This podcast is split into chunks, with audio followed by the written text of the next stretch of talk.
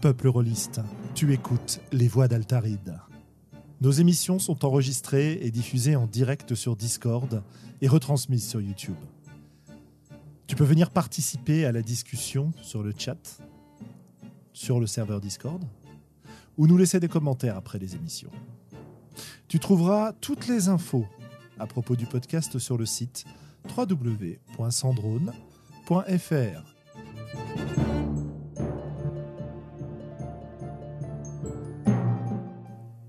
Bonne écoute.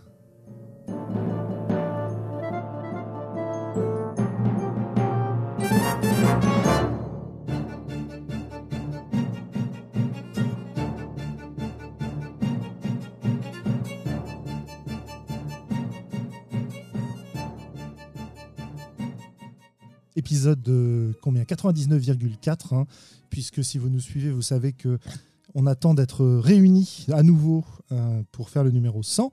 Et tel que ça se présente, ce sera très très très probablement en septembre.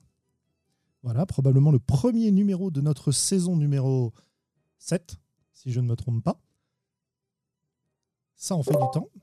Et donc, euh, bah voilà, on se retrouvera euh, dans ce moment-là pour, bah avec tous les membres de l'équipe pour célébrer un petit peu bah notre travail podcastique, si j'ose dire, ou en tout cas notre contact agréable, notre communauté, etc. etc.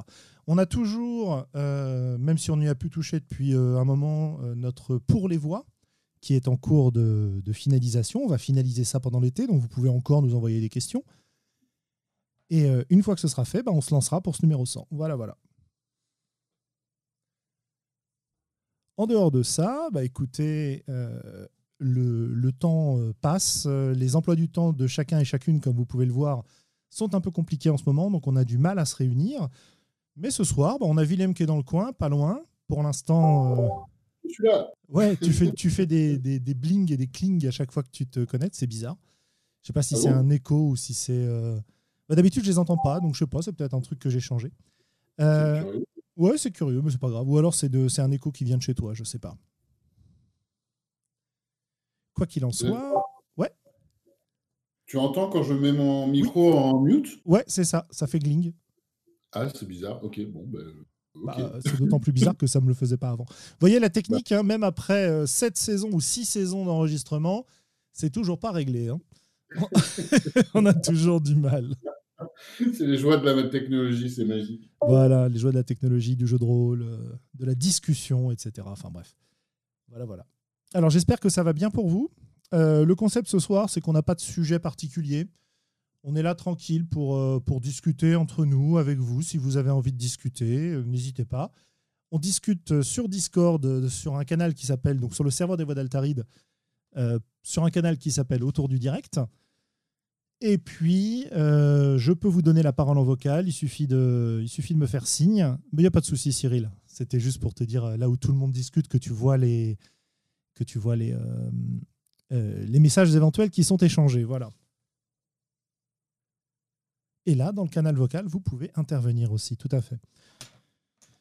Bien, bah écoutez, petit bilan euh, personnel de, de, cette année. Ouais. Willem. Ah oui, mais ça dérange à chaque fois. Ah bah ça me perturbe, c'est sûr. Désolé, je voulais faire ça discrètement. Bon, je le laisse en... Je le laisse. Il n'y a pas de souci. Donc euh, voilà, voilà. Donc Globo euh, est fort pris par sa vie personnelle en ce moment. Sandra, euh, bon, est pas disponible visiblement. Et enfin, en tout cas, en ce moment, elle est peu disponible. Donc il reste Willem et moi pour, pour discuter ce soir. Je disais un petit bilan de l'année. Euh, ça a encore été une année euh, où on a, eu des belles discussions, je trouve. Euh, si je, refais un petit tour sur, le site du podcast pour, voir ce, dont on a parlé cette année. alors, on a, c'est l'année où on a, à cause probablement du, confinement, de tous ces événements-là, c'est quand même l'année où on a dû le plus annuler d'émissions. Donc ça, c'est un regret assez important que j'ai. Mais en dehors de ça, euh, en dehors de ça, je suis assez content quand même parce que on a commencé euh, cette année en parlant. Alors attendez, hop, je reviens. Ouais, c'est ça. On va commencer en octobre. On a fait un super épisode avec Samuel Zitterman sur le jeu solo. C'était vraiment très, vraiment très intéressant. Ça a nourri beaucoup de choses. Et bah, on, Willem comme moi, on a fait des, des actual plays de, de, jeux solo. Willem, tu as enregistré juste à Ransom, je crois, mais tu as joué aussi à Quill et. ouais, j'ai joué aussi à Quill et, et du coup, la, la, la, partie de Invisible Sun que j'ai fait en ah live pendant la convention. Euh, et j'ai plein d'autres trucs sur ma liste euh, que j'ai pas bossé. J'ai encore deux épisodes en anglais d'Iron Sword à, monter que j'ai enregistré déjà bah, pendant le confinement. Donc, euh, mais j'ai pas trop rejoué en solo. Je sais que toi, tu as fait des trucs, et notamment le Temple des Vents. Et j'ai feuilleté un peu le Temple des Vents. J'ai très envie d'essayer, mais j'ai pas eu l'occasion encore. et puis bah, là, maintenant, je suis l'heureux détenteur de je sais pas combien de milliers de jeux. on va en parler, ouais. Oui, ouais, ouais, ouais, effectivement. J'ai, euh, alors, j'ai pas enregistré de partie. Euh, le Temple des Vents, c'est le dernier projet sur lequel je travaille. J'ai publié un kit de découverte euh, qui a été corrigé par la communauté. J'en remercie beaucoup. D'ailleurs, je remercie Yann qui est présent sur le chat là. Merci beaucoup pour, pour tes apports, même s'il y a des choses sur lesquelles on n'a pas la même vision, mais c'est pas c'est pas grave du tout. En tout cas, ça m'a énormément aidé. Donc voilà.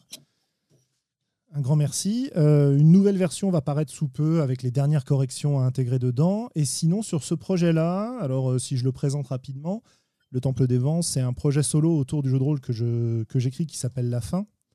Et donc, c'est l'idée d'aller euh, suivre un personnage qui va explorer un royaume, qui va explorer un donjon et qui va avoir des choix drastiques à faire dans un contexte très particulier puisque le monde change autour de lui au fur et à mesure qu'il prend des décisions à l'intérieur de ce monde-là.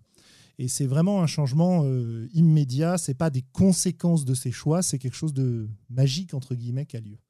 Voilà. Je sais que le, peu que j'en ai lu, les, tensions différentes qui ont l'air d'être jouées ont l'air d'être super intéressantes. Bah, écoute, quoi que tu passes, il y a des effets négatifs, ou en tout cas intéressants, pas négatifs forcément, intéressants, j'ai l'impression. Mhm. Euh, bah, il y, a quand même un certain nombre d'effets potentiellement négatifs. Euh, moi, j'aime bien le présenter avec une petite formule qui est, euh, pour ceux qui connaissent le travail de Thomas Munier et le, travail de Miyazaki, passer de Miyazaki à Milvaux. C'est-à-dire que tu arrives dans un monde qui est rieur, sympathique, les gens sont gentils, ils t'accueillent, c'est très enchanteur. Et petit à petit, tu vas, vas entre guillemets, pourrir l'endroit où tu es pour le, faire devenir de plus en plus horrifique. Euh, jusqu'à ce qu'il disparaisse. Voilà. Et c'est ta faute, en plus. Donc, euh, bah, quand, je le, teste en solo, bah, évidemment, ça marche, mais euh, vu que c'est moi qui l'écris, c'est normal que ça marche avec moi. Quand je le teste en groupe aussi, ça marche bien. On a fait plusieurs parties qui ont été très, très satisfaisantes de ce point de vue-là. Donc, bah, ce projet-là, de mon côté, effectivement, il avance. J'ai reçu cette semaine la couverture et les illustrations du jeu. Euh, donc je suis assez content. Alors il n'y a pas énormément d'illustrations puisque c'est un bouquin qui va faire à peu près 120 pages au final. Et j'ai, je crois, six euh, grandes, enfin six pages complètes euh, en A5 d'illustrations qui montrent justement une progression. Et j'ai aussi quelques illustrations bah, faites par Guillaume, hein, qui est, ouais, qui est là. Qui je t'ai vu tout à l'heure, mais je savais pas si tu étais toujours là. Donc des super, des super monstres que Guillaume nous a, Guillaume Janten m'a dessiné. Donc ça c'est super. Euh, et, Romain Guimard, donc j'espère, qui nous a fait euh, la couverture. Euh, je l'ai diffusé à plusieurs endroits, je ne l'ai pas diffusé dans les voies d'Altaride. Donc pour le plaisir, je vais vous mettre la dernière version sur laquelle j'ai travaillé. Alors le dessin, c'est Romain. Hop. Oui, oui, il est là, bien sûr. Voilà. Donc là, vous avez la couverture du jeu. Donc, comme je disais. Ouais, moi, moi, je me suis contenté de faire avec des conseils le, titre qui est posé dessus. Hein, et, euh, évidemment, tout le vrai travail derrière, c'est Romain. Quoi. Et donc, comme je disais, il a fait aussi des illustrations intérieures qui sont absolument magnifiques. Voilà. Donc ça, c'est euh, en cours de... Ah, bah voilà, super Guillaume, merci. Voilà, ces illustrations, vous pouvez en avoir quelques-unes dans le kit de découverte. C'est celle de Guillaume que j'ai mis, parce que j'ai joint quelques monstres. Et euh, voilà, il y en a, Guillaume, il y en a six au total aussi, je crois, hein, si je ne me trompe pas et elles sont géniales. Donc c'est assez euh, émouvant pour moi de, de recevoir des illustrations que j'ai pu commander comme ça, parce que si je peux payer des illustrations et des illustrateurs, même si je ne les paye pas assez, euh, c'est pour... Euh, si je peux payer des illustrateurs pour travailler sur ce projet, c'est parce que les ventes des jeux précédents m'ont rapporté assez pour le faire. Alors, assez pour le faire, c'est pas grand-chose. Hein c'est pas, pas assez pour, pour vivre et même pas pour vivre un ou deux mois. Mais par contre, c'est assez pour pouvoir investir dans un nouveau projet. Et donc ça, c'est très très réjouissant. Donc n'hésitez pas, hein, si euh, vous voulez vous mettre à, écrire et à publier vos propres jeux, c'est de plus en plus facile. Ça demande du travail, évidemment, ça demande euh, des conseils, du travail, de la patience, euh, etc. Mais c'est tout à fait faisable. Et même si votre première publication, bah, vous ne pouvez pas bénéficier, à moins de mettre beaucoup d'argent, à moins de mettre de l'argent, pardon, euh, de couverture comme ça, vous pouvez quand même commencer. Et peut-être qu'au fur et à mesure, bah, vous réussirez à, accumuler suffisamment pour derrière pouvoir euh, faire des choses un petit peu plus pro. Quoi. Voilà, donc ça c'est un petit peu mon bilan euh, de création sur, sur cette année. C'est-à-dire que j'essaye de sortir à peu près un jeu par, par an depuis trois ans un jeu ou un, supplément. C'est-à-dire que euh, le, premier, c'était De Mauvais Rêves, que j'avais créé pour le Game Chef, euh, qui est disponible aujourd'hui gratuitement euh, sur, sur Itch.io, sur DriveThru, etc. en PDF, ou payant en version papier. Derrière, j'ai sorti Tour de garde avec des illustrations de Clément Druiter qui sont elles aussi géniales, mais alors là, c'est un autre concept, c'est-à-dire que c'est lui qui m'a fourni les illustrations, puis on a partagé derrière les, bénéfices du jeu. Autant dire qu'il a pu se payer quelques cafés, quoi. J'exagère un peu, mais c'est pas loin. Allez, on va dire un ou deux restos. Euh, donc Tour de garde, un jeu Medfan, et, euh, et euh, ensuite Glorieuse cette année qui était sorti pour un petit peu après Octogone, qui est un jeu basé sur, enfin très inspiré de la série Glow Gorgeous Ladies of Wrestling. Et, et, donc là, le projet de cette année, c'est le Temple des Vents. Celui de l'année prochaine, ce sera probablement la fin, donc en version en groupe complète et ça me laisse encore du travail pour pas mal de temps. Quoi. Donc voilà, je ne parle, pas, je parle pas souvent de, de, ce que je fais comme auteur de jeu. Bah là, c'est l'occasion de faire un petit bilan cette année. Voilà. Bah, c'est excellent, hein. tu as été occupé, hein. tu as fait plein de trucs. T'es gentil. Euh, voilà, bah, si vous avez des, euh, si vous avez des, des news euh, à nous partager aussi, des pubs à, vous faire, à faire sur votre travail, sur ce qui vous plaît, vos coups de cœur, n'hésitez pas. Je peux relayer ce que vous écrivez dans le chat ou je peux vous donner la parole.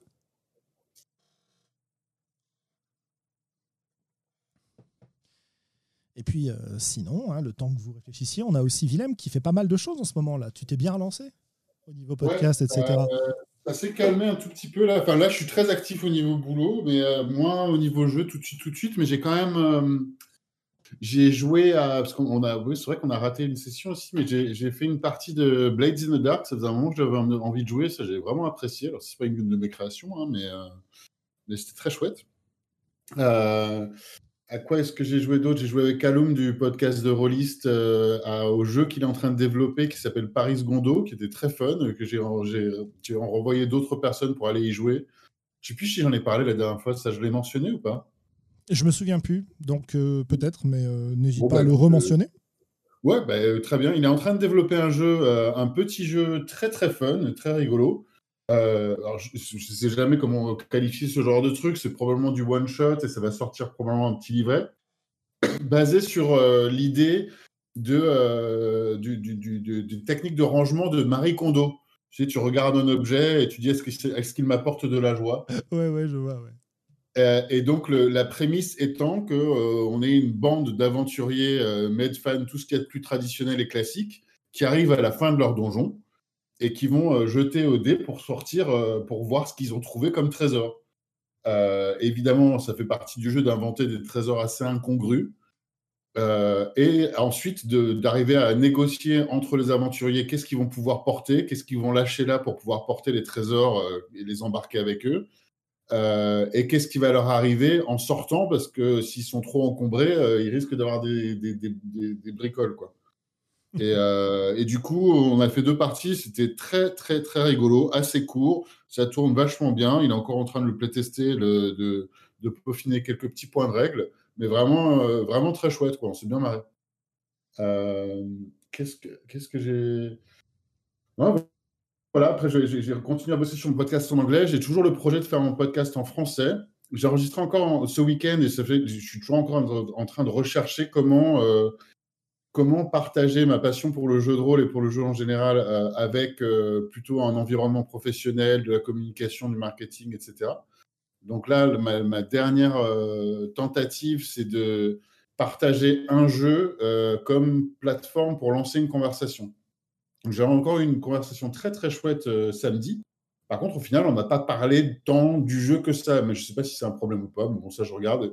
J'ai parlé de Mindjammer, puis après, on est parti très vite sur une conversation assez intéressante sur l'espace, le développement de l'espace, Star Trek, Elon Musk, euh, plein de trucs. Mais c'était assez cool, quoi. Donc, euh, bon, pas forcément très axé jeu de rôle entièrement, mais ça partait quand même du point de vue de partager le jeu de rôle un petit peu. Et je sais que j'ai des amateurs qui n'ont pas fait ou peu fait, qui veulent y jouer. Alors là, euh, déjà que j'ai du mal à coordonner les emplois du temps avec des gens qui sont rôlistes et qui jouent régulièrement, alors des gens qui ne jouent pas, euh, bon, c'est pas évident. Il y a Guillaume qui dit. Sonia. Merci Guillaume. oui, absolument. J'ai joué à Sonia et Conan contre les ninjas. Il a absolument raison, Guillaume. La dernière fois, j'ai oublié. Je suis très très mauvais. J'ai oublié de le mentionner.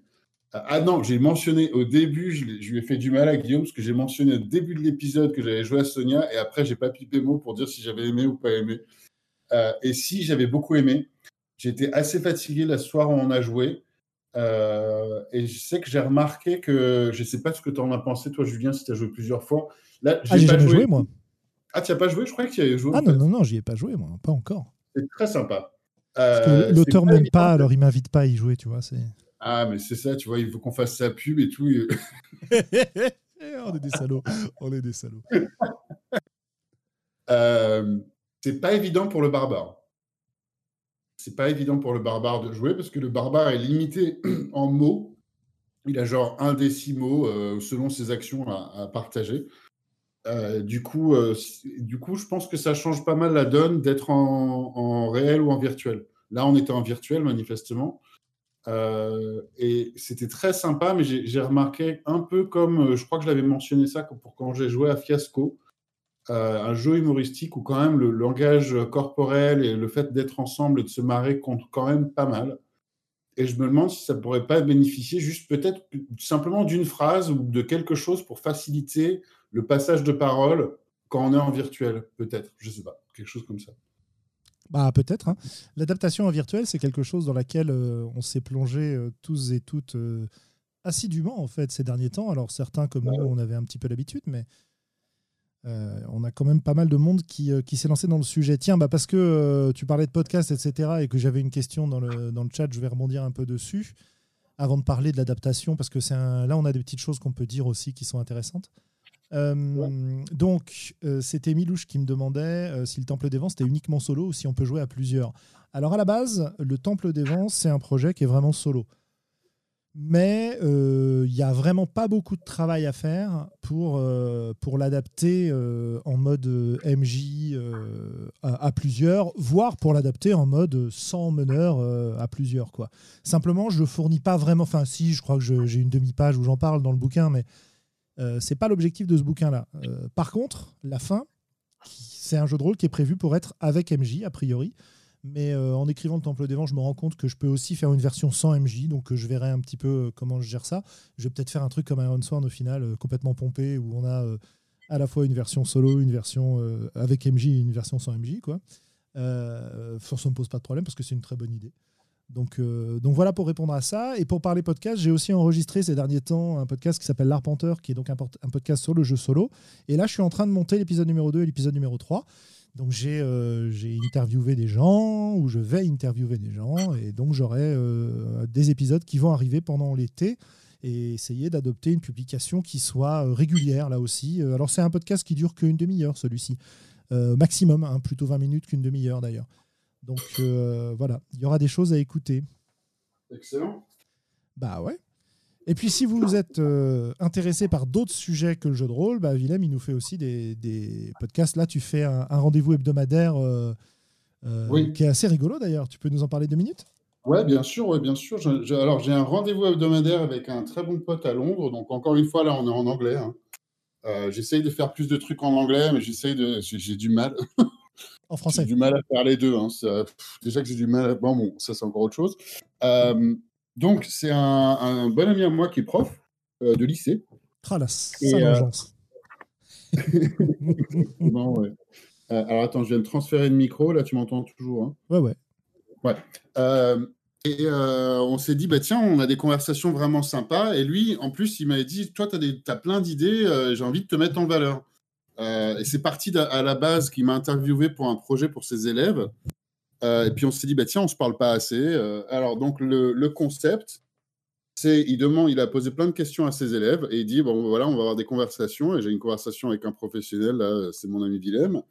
Euh, quelle, question est-ce que vous avez? Chaque semaine, il choisit une question de ses élèves lycéens et on part euh, sur des tangentes à partir de la question. Quoi. Donc, euh, l'objectif, c'est de répondre, mais aussi de voir où la conversation va nous mener.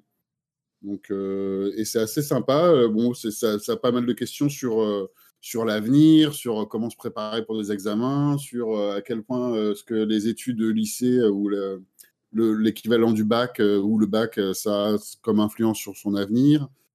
Là, on a geeké, c'est pas mal dimanche sur des, des, outils de prise de notes et de, euh, de, de, gestion de, de, notes, quoi. Mhm. Evernote et Home et Notion, des trucs comme ça. D'accord. C'est assez intéressant. dans l'esprit de comment, comment est-ce qu'on étudie, comment est-ce qu'on recherche, comment est-ce qu'on révise. Donc ça, et j'ai commencé un autre truc en français, euh, vaguement, qui pour l'instant s'appelle Café Formation, mais bon, c'est un peu nul comme titre, je vais trouver autre chose. Euh, qui est un peu, euh, je me suis dit, bah tiens, il faut que je fasse pareil en français. J'ai parlé avec une amie qui est formatrice et je vais parler avec un pote qui est formateur, notamment, entre autres, d'une part parce que je veux faire des trucs en français, d'autre part parce que dans l'esprit de la crise économique suite à la pandémie, je me dis qu'il faut que je diversifie ce que je fais. Euh, et la formation euh, et l'enseignement, c'est un des endroits dans lesquels je peux me diversifier. C'est un domaine sympathique. Ouais, et j'ai eu l'opportunité de parler des élèves d'une école de communication euh, la semaine, enfin, il y a deux semaines, et je vais avoir plus de boulot avec eux, donc ça c'est cool aussi. Donc là, on s'éloigne du jeu de rôle, hein, mais. oh, tu trouveras bien un moyen de les y amener. ah bah oui, carrément, ça c'est sûr. Je, je, trouve toujours des moyens de parler vu que c'est un peu ma, carte de visite de dire que je suis rôliste et que je, suis inspiré par euh, des éléments de jeu, de cartes, de jeux de rôle, que je pompe de toi, j'apprends de toi et après je le vends. c'est malin ça. Bah, je te, demanderai des royalties, t'inquiète. C'est ça, exactement. Je ouais. un café. Ouais, le jour où l'enseignement sera complètement automatisé et qu'on n'aura plus besoin de profs. oui, euh, exactement. Ouais. Alors, euh, je, partais euh, brièvement tout à l'heure euh, sur l'adaptation le, des, jeux en ligne, etc. Et c'est vrai que, bah, on en a déjà parlé dans le podcast, mais la bonne surprise sur le jeu en ligne, ça a été quand même Invisible Sun, dont on s'est rendu compte que grâce à Miro, notamment, ou un outil de, tableau blanc interactif quelconque, bah, on arrivait quand même pas mal à jouer. Hein. Alors que, très bien. Euh, alors qu'au départ, c'était un jeu où on se disait, mais il y a beaucoup trop de matériel pour qu'on puisse jouer euh, hors du, euh, de la version papier. quoi. Oui, et c'était, c'était assez rigolo. Je crois qu'on l'a mentionné un petit peu, mais c'est marrant de voir que c'était vraiment la vision de Monty Cook, qu'il fallait que ce soit tout en, en réel, mais qu'au final, avoir une table de taille infinie en virtuel, c'est plus pratique. tu m'étonnes. Parce que le, euh, le, board, là, le, tableau blanc qu'on s'est fait, c'est vrai que euh, bah, chacun a son propre espace dans lequel on peut stocker ce qu'on a envie, euh, mettre les infos techniques, mais aussi prendre des notes, mais aussi prendre des images. Par exemple, Sandra qui joue un maker, donc un personnage qui fabrique des objets. Ah, on a Globo qui vient d'arriver, super. Salut Globo. Et donc, pour l'instant, il parle pas. Euh, mais euh, donc il joue un maker, donc elle fabrique des objets magiques en gros, et donc elle nous met des petites images des objets qu'elle fabrique et tout. Et, et c'est vrai que ça c'est un truc qu'on aurait un peu plus de mal à faire sur la table quoi, euh, quand, quand on jouait chez toi. C'est-à-dire que oui, elle nous montrerait son portable avec les photos qu'elle a trouvées, mais on n'irait pas tout imprimer quoi. Donc ouais, non, franchement, c'est un plaisir vraiment différent quoi. Ouais, je suis tout à fait d'accord. Hein. C'était J'étais ravi de la manière dont on a transposé ça et pour moi, bah, c'était vraiment le, le, jeu et la campagne du confinement. quoi. Euh, pour, pour, moi et pour le groupe. Hein. Après, euh, non, j'étais absolument ravi de voir euh, et utiliser Miro pour ça aussi, quoi. Ouais. du coup, je l'ai utilisé pour tous les pour tous les jeux en ligne. J'ai eu l'opportunité d'essayer un peu Roll20 et je suis toujours pas, je, je, suis pas enchanté, quoi. Par, je comprends que pour certains trucs, c'est vachement bien. Mhm. S'il y a un donjon, je pense que c'est super utile pour ça, j'ai l'impression. Je sais pas ce que tu en penses. Tu as joué un peu avec Roll20 ou pas trop? Oui, oui, j'ai fait pas mal de donjons avec Roll20. J'ai fait, toutes les enfin, j'ai fait des parties de Mauvais Rêves et de Tour de Garde, etc. J'ai commencé à les jouer sur Roll20 parce que j'avais pas Miro à ma dispo. Et, euh, Roll20, ça peut permettre aussi de faire ce genre de choses. C'est-à-dire que tu peux mettre des tokens que tu peux déplacer. Donc, quand tu es un jeu avec des jetons, bah, tu peux te démerder pour jouer avec. Quoi. Simplement, j'exploitais euh, une petite partie minuscule de, de la totalité du jeu. Quoi. J'ai euh, l'impression que surtout le, le, la, fonction pour euh, comment ça s'appelle le fog of war pour euh, pour révéler petit à petit une map ou un donjon, c'est mhm. particulièrement utile pour. Euh, ouais, puis tu as l'éclairage dynamique aussi. tu as, des tas de trucs qui sont vraiment intéressants quand tu veux y passer du temps, etc. C'est Romain McKillron donc qui présente aux Utopiales tous les ans du jeu de rôle sur Roll20 et en fait ce qu'il fait c'est qu'il a sa table de jeu avec un ordinateur et il a une télé grand écran qui est suspendue au-dessus de lui sur laquelle en fait il déplace euh, les pions, il déplace, enfin il, joue vraiment tout le côté euh, plateau de, de, Pathfinder, de Donjon, de Shadowrun, enfin tout, tout ce qui joue là-dessus quoi. Ouais. Et, euh, et, ça attire des gens qui restent bloqués à côté de, de, la table pour regarder les gens jouer en fait, c'est assez rigolo. Et pour les gens qui n'ont jamais joué, c'est assez plaisant de, ou même des gens qui, qui, aiment ça et qui ont joué, de voir ces petits pions se déplacer quoi. Voilà. Euh, moi, j'ai pendant ce confinement, j'ai pas joué avec Roll20 en fait, je crois. Euh, peut-être une fois, mais je suis même pas sûr. Euh, j'ai surtout joué avec Miro, avec Discord directement, mais sans visuel en fait. J'ai joué aussi avec Skype. ça faisait longtemps que j'avais pas ouvert Skype. pareil, sans visuel particulier. Et en fait, voilà, je me rends compte que euh, c'est l'essentiel de mes pratiques. En fait, j'ai pas, j'utilise pas de logiciel dédié, dédié parce que j'utilise, enfin, je fais pas très peu de jeux de rôle avec des plans, des explorations de cases, euh, des grosses préparations, ou j'utilise pas non plus l'automatisation des fiches de perso qui est très intéressante dans Roll20 et toutes les applis de ce genre. Parce qu'on cite Roll20, mais il y en a plein d'autres maintenant. Hein. Ouais. Euh, j'ai plus les noms en tête parce que je les utilise pas, mais tout ce qui est virtual tabletop, il y en a vraiment pas mal. Hein. Je sais plus, il y a, bon, dans les vieux, il y a Roll20 et Fantasy Ground. Euh, on a celui de Drive-Thru. Euh, alors, je sais plus comment il s'appelle, celui de Drive-Thru, là. Et, euh, je sais plus. Oh là là, j'ai plus. Astral, voilà. on a Astral, on a.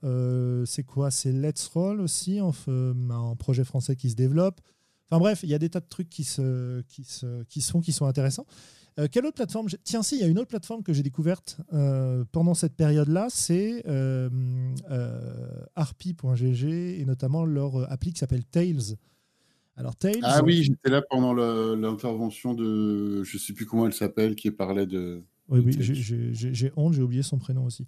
Mais ça se retrouvera de toute façon. Donc, Tails, c'est une, une, appli pour faire du jeu textuel. Donc, c'est une espèce de d'appli de forum très très évolué dans lequel on va avoir à la fois un chat technique et un chat euh, euh, descriptif, dans lequel on peut gérer la présence des persos dans certains lieux, des PNJ, des trucs et tout. On peut jouer en synchronisé ou en désynchronisé. Et je m'en suis pas mal servi pour du jeu solo aussi. Et ça m'a beaucoup rappelé l'époque où je faisais euh, bah, du jeu par forum ou par mail dans les années, allez, on va dire 96-2000. Ça nous rajeunit tout ça. Euh, notamment euh, des époques où, euh, pour mes études, je faisais plus trop de jeux de rôle autour d'une table, mais je pouvais continuer à, jouer par ce biais-là, en fait. Donc voilà, c'est un peu toutes les découvertes. Alors, est-ce que Globo peut nous adresser une parole? Ou est-ce qu'il est juste en écoute? Parce que je vois son, micro s'allumer de temps en temps, mais on l'entend pas.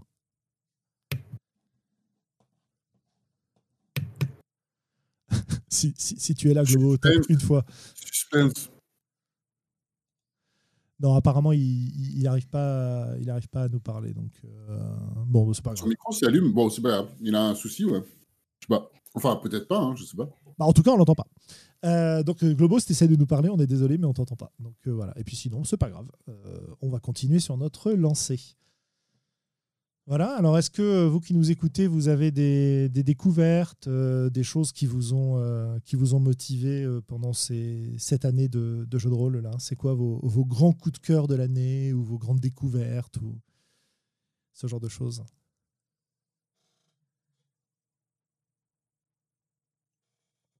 Ah mon dieu, le prof interroge, c'est horrible.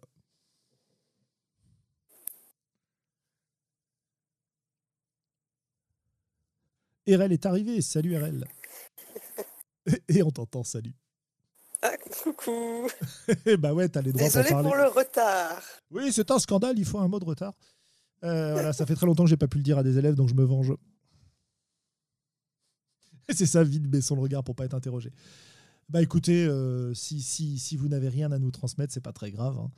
Euh, alors, coup de cœur, glorieuse. Ah bah oui, tu l'as déjà dit. Et Bulle de Silfel, oui, donc des, jeux de rôle que tu as pu découvrir.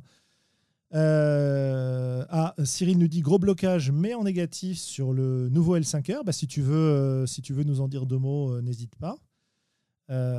Voilà, bah, j'espère que votre vie rôliste, en tout cas, a progressé, que vous avez joué, à défaut de découvrir des choses.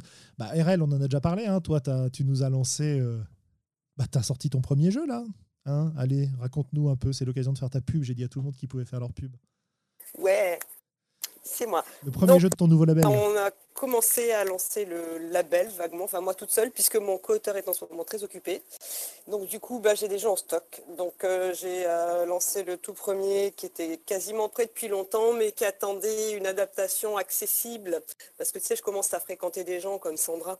oui, elle nous lave le cerveau. Mais elle a bien raison. Non, mais en plus, c'est que c'est un jeu sur le handicap moteur, donc ça me paraissait cohérent si tu fais un jeu de sensibilisation sur handicap moteur, de ne pas avoir un jeu accessible, c'était un petit peu Ah bah oui. un petit peu inadapté, je trouvais. Donc voilà, mais ça n'a pas été simple. J'ai lutté, j'ai à peu près réussi, je pense. Euh, Il y a des petites bricoles encore, j'ai pas trop compris comment, euh, comment mettre en place euh, l'affichage des, euh, de certaines sections, etc. Mais euh, c'est vraiment sport de faire du, du document accessible quand malgré une formation professionnelle de maquette, hein. Mhm. quand on t'a jamais expliqué les outils, quoi. Ouais, ouais, tout à fait, je suis d'accord avec toi. Tu as, plein de choses à prendre. En fait, c'est un exercice hyper intéressant parce que il te force à prendre en compte des, des choses auxquelles tu penses pas d'habitude. Euh, et, et ensuite euh, vérifier que euh, ces, ces éléments techniques fonctionnent bien, c'est un truc quoi. Moi, je sais que ça m'in- ça m'influence aussi au niveau design de jeu, c'est-à-dire que tu te dis bah voilà, j'ai une super idée qui fait intervenir des couleurs. C'est super quoi, mais comment je fais? Est-ce que je peux vraiment sortir aujourd'hui un jeu euh, où par exemple tu lances des dés de différentes couleurs et selon les couleurs qui sont euh, réussies ou ratées, ça colore ton action par exemple. Moi ça c'est un système que j'ai euh, dans, mes, cartons quoi. euh, auxquels d'autres ont aussi bien pensé. Et qu'est-ce que je fais? Parce qu'un jeu comme ça, c'est hyper compliqué de l'adapter pour des gens qui ne voient pas les couleurs, par exemple. Donc, comment je fais? Est-ce que je, mets des pictogrammes? Est-ce que voilà Est-ce que je garde cette idée-là? Ou est-ce que je me dis, bah en fait, cette idée de gameplay, elle n'est pas très intéressante parce qu'elle est réservée à certaines personnes. Euh, et euh, après, on fait des choix évidemment, mais c'est, c'est, je trouvais ça très intéressant de devoir se poser ce genre de questions, quoi. Ouais. Ouais, ouais, ouais. Alors, je, je vois qu'on a. Et sinon, vas-y, vas-y. oui, ben, juste on a pour finir. Et donc j'ai lancé la Jam Brocoli. Ah oui, j'ai vu ça. Ça va. J'aime pas les brocolis. donc, euh, qui est parti d'un gros délire. Euh, donc en fait, c'est quand on organisait la cyberconve. À un moment, il y a quelqu'un qui a posé une question sur laquelle je voyais vraiment, que je voyais pas qu'est-ce que je pouvais y répondre. Donc euh, comme je voulais quand même lui signaler que j'avais lu, j'avais posté euh, une petite icône brocoli. C'est le premier truc qui me dit ouais ça, ça ira bien ça comme réponse le brocoli, très bien. Et là-dessus, il y a quelqu'un qui est passé sur C'est pas de JDR demander comment on faisait pour écrire un jeu pour une jam. Donc je me suis dit, bah déjà, faut un thème. Tu prends par exemple, et puis le brocoli, parce qu'on avait justement la blague qui avait fait rire tout le monde avec le petit euh, machin. Et puis en en discutant sur le concours du petit jeu de rôle, tout le monde a dit, putain, mais une jam brocoli, ça serait trop bien. Donc du coup, euh, bah voilà, c'est fait. Elle est en cours jusqu'au 15 juillet. Et il y a des jeux déjà? Euh, Il y a un jeu qui était prêt avant même que je lance la jam, qui quelqu'un qui était hyper motivé, une illustration, j'ai pas encore refait, on a, on a une dizaine de participants là. Voilà, mais soyez plus, l'idée c'est de montrer qu'en fait euh, les créateurs de jeux de rôle sont des gens vraiment très créatifs et qu'on peut faire des jeux avec n'importe quoi. Euh, Ah, bah, ouais, voilà. complètement. ouais. on peut faire, on peut faire n'importe quoi. Oui, ça, les rôlistes sont très forts pour faire n'importe quoi. Voilà. Avec n'importe quoi, encore mieux. Et ouais. Donc voilà, j'espère qu'on aura des trucs hyper créatifs, hyper inventifs et que ça donnera des petites choses euh, sympas. Bah, de toute façon, un minima, l'exercice lui-même est super rigolo, donc euh, c'est cool déjà. Euh, alors, qu'est-ce qu'on nous dit dans le chat Euh, Alors, sur L5R, euh, le système de dés spéciaux n'est pas des plus pratiques pour le jeu en distanciel. dirons-nous.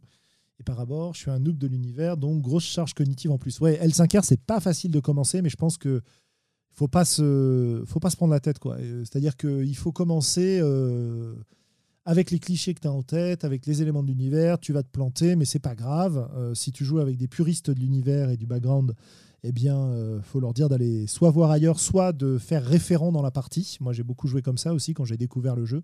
C'est-à-dire que je faisais un peu n'importe quoi. Mais comme les, les, potes avec qui je jouais étaient très très fans du jeu, bah, à chaque fois ils me disaient alors voilà, euh, ça, euh, bon, vu le perso que tu as pris, il n'y a pas de souci, mais normalement on fait plutôt comme ça, plutôt comme ça. Et j'ai eu la chance de tomber sur des gens très sympas et c'était pas pesant, quoi. C'était pas les. comment dire les puristes qui vont limite t'insulter ou te faire sentir débile euh, parce que euh, parce que tu connais pas les codes du jeu quoi. Moi au contraire c'était bah voilà ton perso il connaît pas très bien non plus euh, il va faire des erreurs bah c'est pas grave tu vas voir on va gérer ça comme ça de toute façon on te les fera pas peser et au fur et à mesure j'ai pris beaucoup de plaisir à essayer de coller à ces codes. Maintenant bah voilà c'est une forme de jeu assez particulière. Et puis pour les dés particuliers à distance, je crois qu'il y a des, je crois qu'il y a des applis qui permettent de le faire, mais il me semble que c'est, ça doit être encore des trucs où tu as un surcoût ou quelque chose comme ça. Quoi. C'est-à-dire que moi, j'aime beaucoup ce système de dés spéciaux, que ce soit pour euh, L5R, pour Warhammer euh, version 3, pour euh, Star Wars, etc. Mais c'est vrai que bah, c'est pareil, ça dépend comment tu l'abordes. Du point de vue de l'accessibilité, c'est vraiment pas terrible parce que c'est des dés dont tu n'as pas l'habitude. Donc même si tu n'as pas de problème à distinguer les symboles, les couleurs de dés, les tailles de dés, etc., ça reste quand même problématique. Bon, voilà. Mais, euh, mais c'est vrai que derrière, tu as des bénéfices. Donc euh, finalement, on en arrive à une analyse. Euh, quels sont les bénéfices par rapport au coût, notamment cognitif du, sujet. Quoi. Et, et, ouais, tu trouves qu'il y a beaucoup, de, beaucoup trop d'options, etc. Ouais, ouais. Je suis pas étonné. Hein. C'est pas, évident, les 5 euh, Qu'est-ce qu'on a d'autre? Ah oui, coup de cœur dans ce confinement, la vie de l'absent de Tiramisu, qui se joue vraiment bien à distance. Ah oui, la vie de l'absent, donc on raconte la vie d'une personne euh, décédée. C'est pas un jeu sinistre, hein. donc c'est ça qui est, euh, top. C'est, enfin, moi, de ce que j'en ai vu, c'est plus un jeu euh, tendre finalement, où on prend plaisir à, se rappeler de quelqu'un. Voilà. Mais évidemment, il peut y avoir du drame et tout à l'intérieur. Voilà, voilà. Alors, je sais pas, je vois que Globo est revenu. Est-ce que ça marche? Non? Non, ça n'a pas l'air de. Est-ce que ça marche? Ah, voilà, super. Ah. pas facile la technique. Hein. Ah non, c'est clair. Salut. Alors, de quoi on parle, de quoi on parle ce soir oh, bah, De tout et de rien. Euh, on a commencé en faisant un petit peu un, bilan de, de, ce qu'on a fait cette année dans les voix. Moi, j'ai parlé un peu de, de ce que j'ai fait comme auteur. Euh, et t'as paru la voix, absolument, le globo. Et euh, là, on parlait de quoi? On parlait notamment de, ce à quoi on avait joué euh, et de comment on avait joué en ligne pendant ce, confinement, quels outils on avait utilisés. Et puis là, je demandais aux gens s'ils avaient euh, cette année des coups de cœur, des choses dont ils voulaient parler, des choses qu'ils avaient découvert au niveau du jeu de rôle, des bonnes parties qu'ils ont fait cette année, etc. Tu as fait des bonnes parties cette année, Globo? Ça a, été, ça a été une année assez... Oui, mais enfin, ça a été une année vraiment chaotique pour moi euh, cette, année. On a, terminé une campagne. Euh, euh, voilà, c'était vraiment sympa. mais entre mes travaux, le confinement, ma mutation à Paris, j'ai pas réussi à atteindre les objectifs que je m'étais fixés en matière de, constance de partie, de jeu, tu vois ça a vraiment été chaotique, quoi. Ouais. Et, et, donc là, du coup, bah, il y a des parties qui se sont un petit peu terminées avec le Covid. Il y en a une qu'on a continué en, en virtuel, mmh mais les autres se sont arrêtées. Et du coup, bah, comme voilà, arrive l'été presque juste après, et, et, et, après mon départ pour Paris, bah, en fait, il y a plein de choses qui se sont terminées de manière un peu abrupte. Quoi. Ouais, ouais, ouais.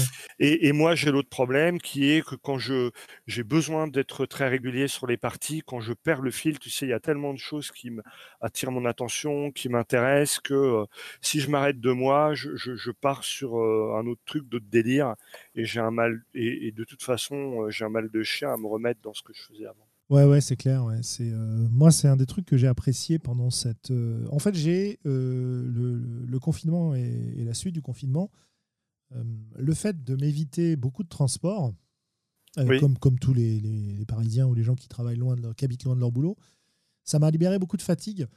Et donc, me, me, libérer beaucoup de fatigue, ça m'a permis de jouer beaucoup plus. Ce qui fait que j'ai tourné en moyenne à trois parties par semaine, quoi. Ce que j'avais pas fait depuis au moins un an ou deux, quoi, d'en faire autant, de, de, jouer autant.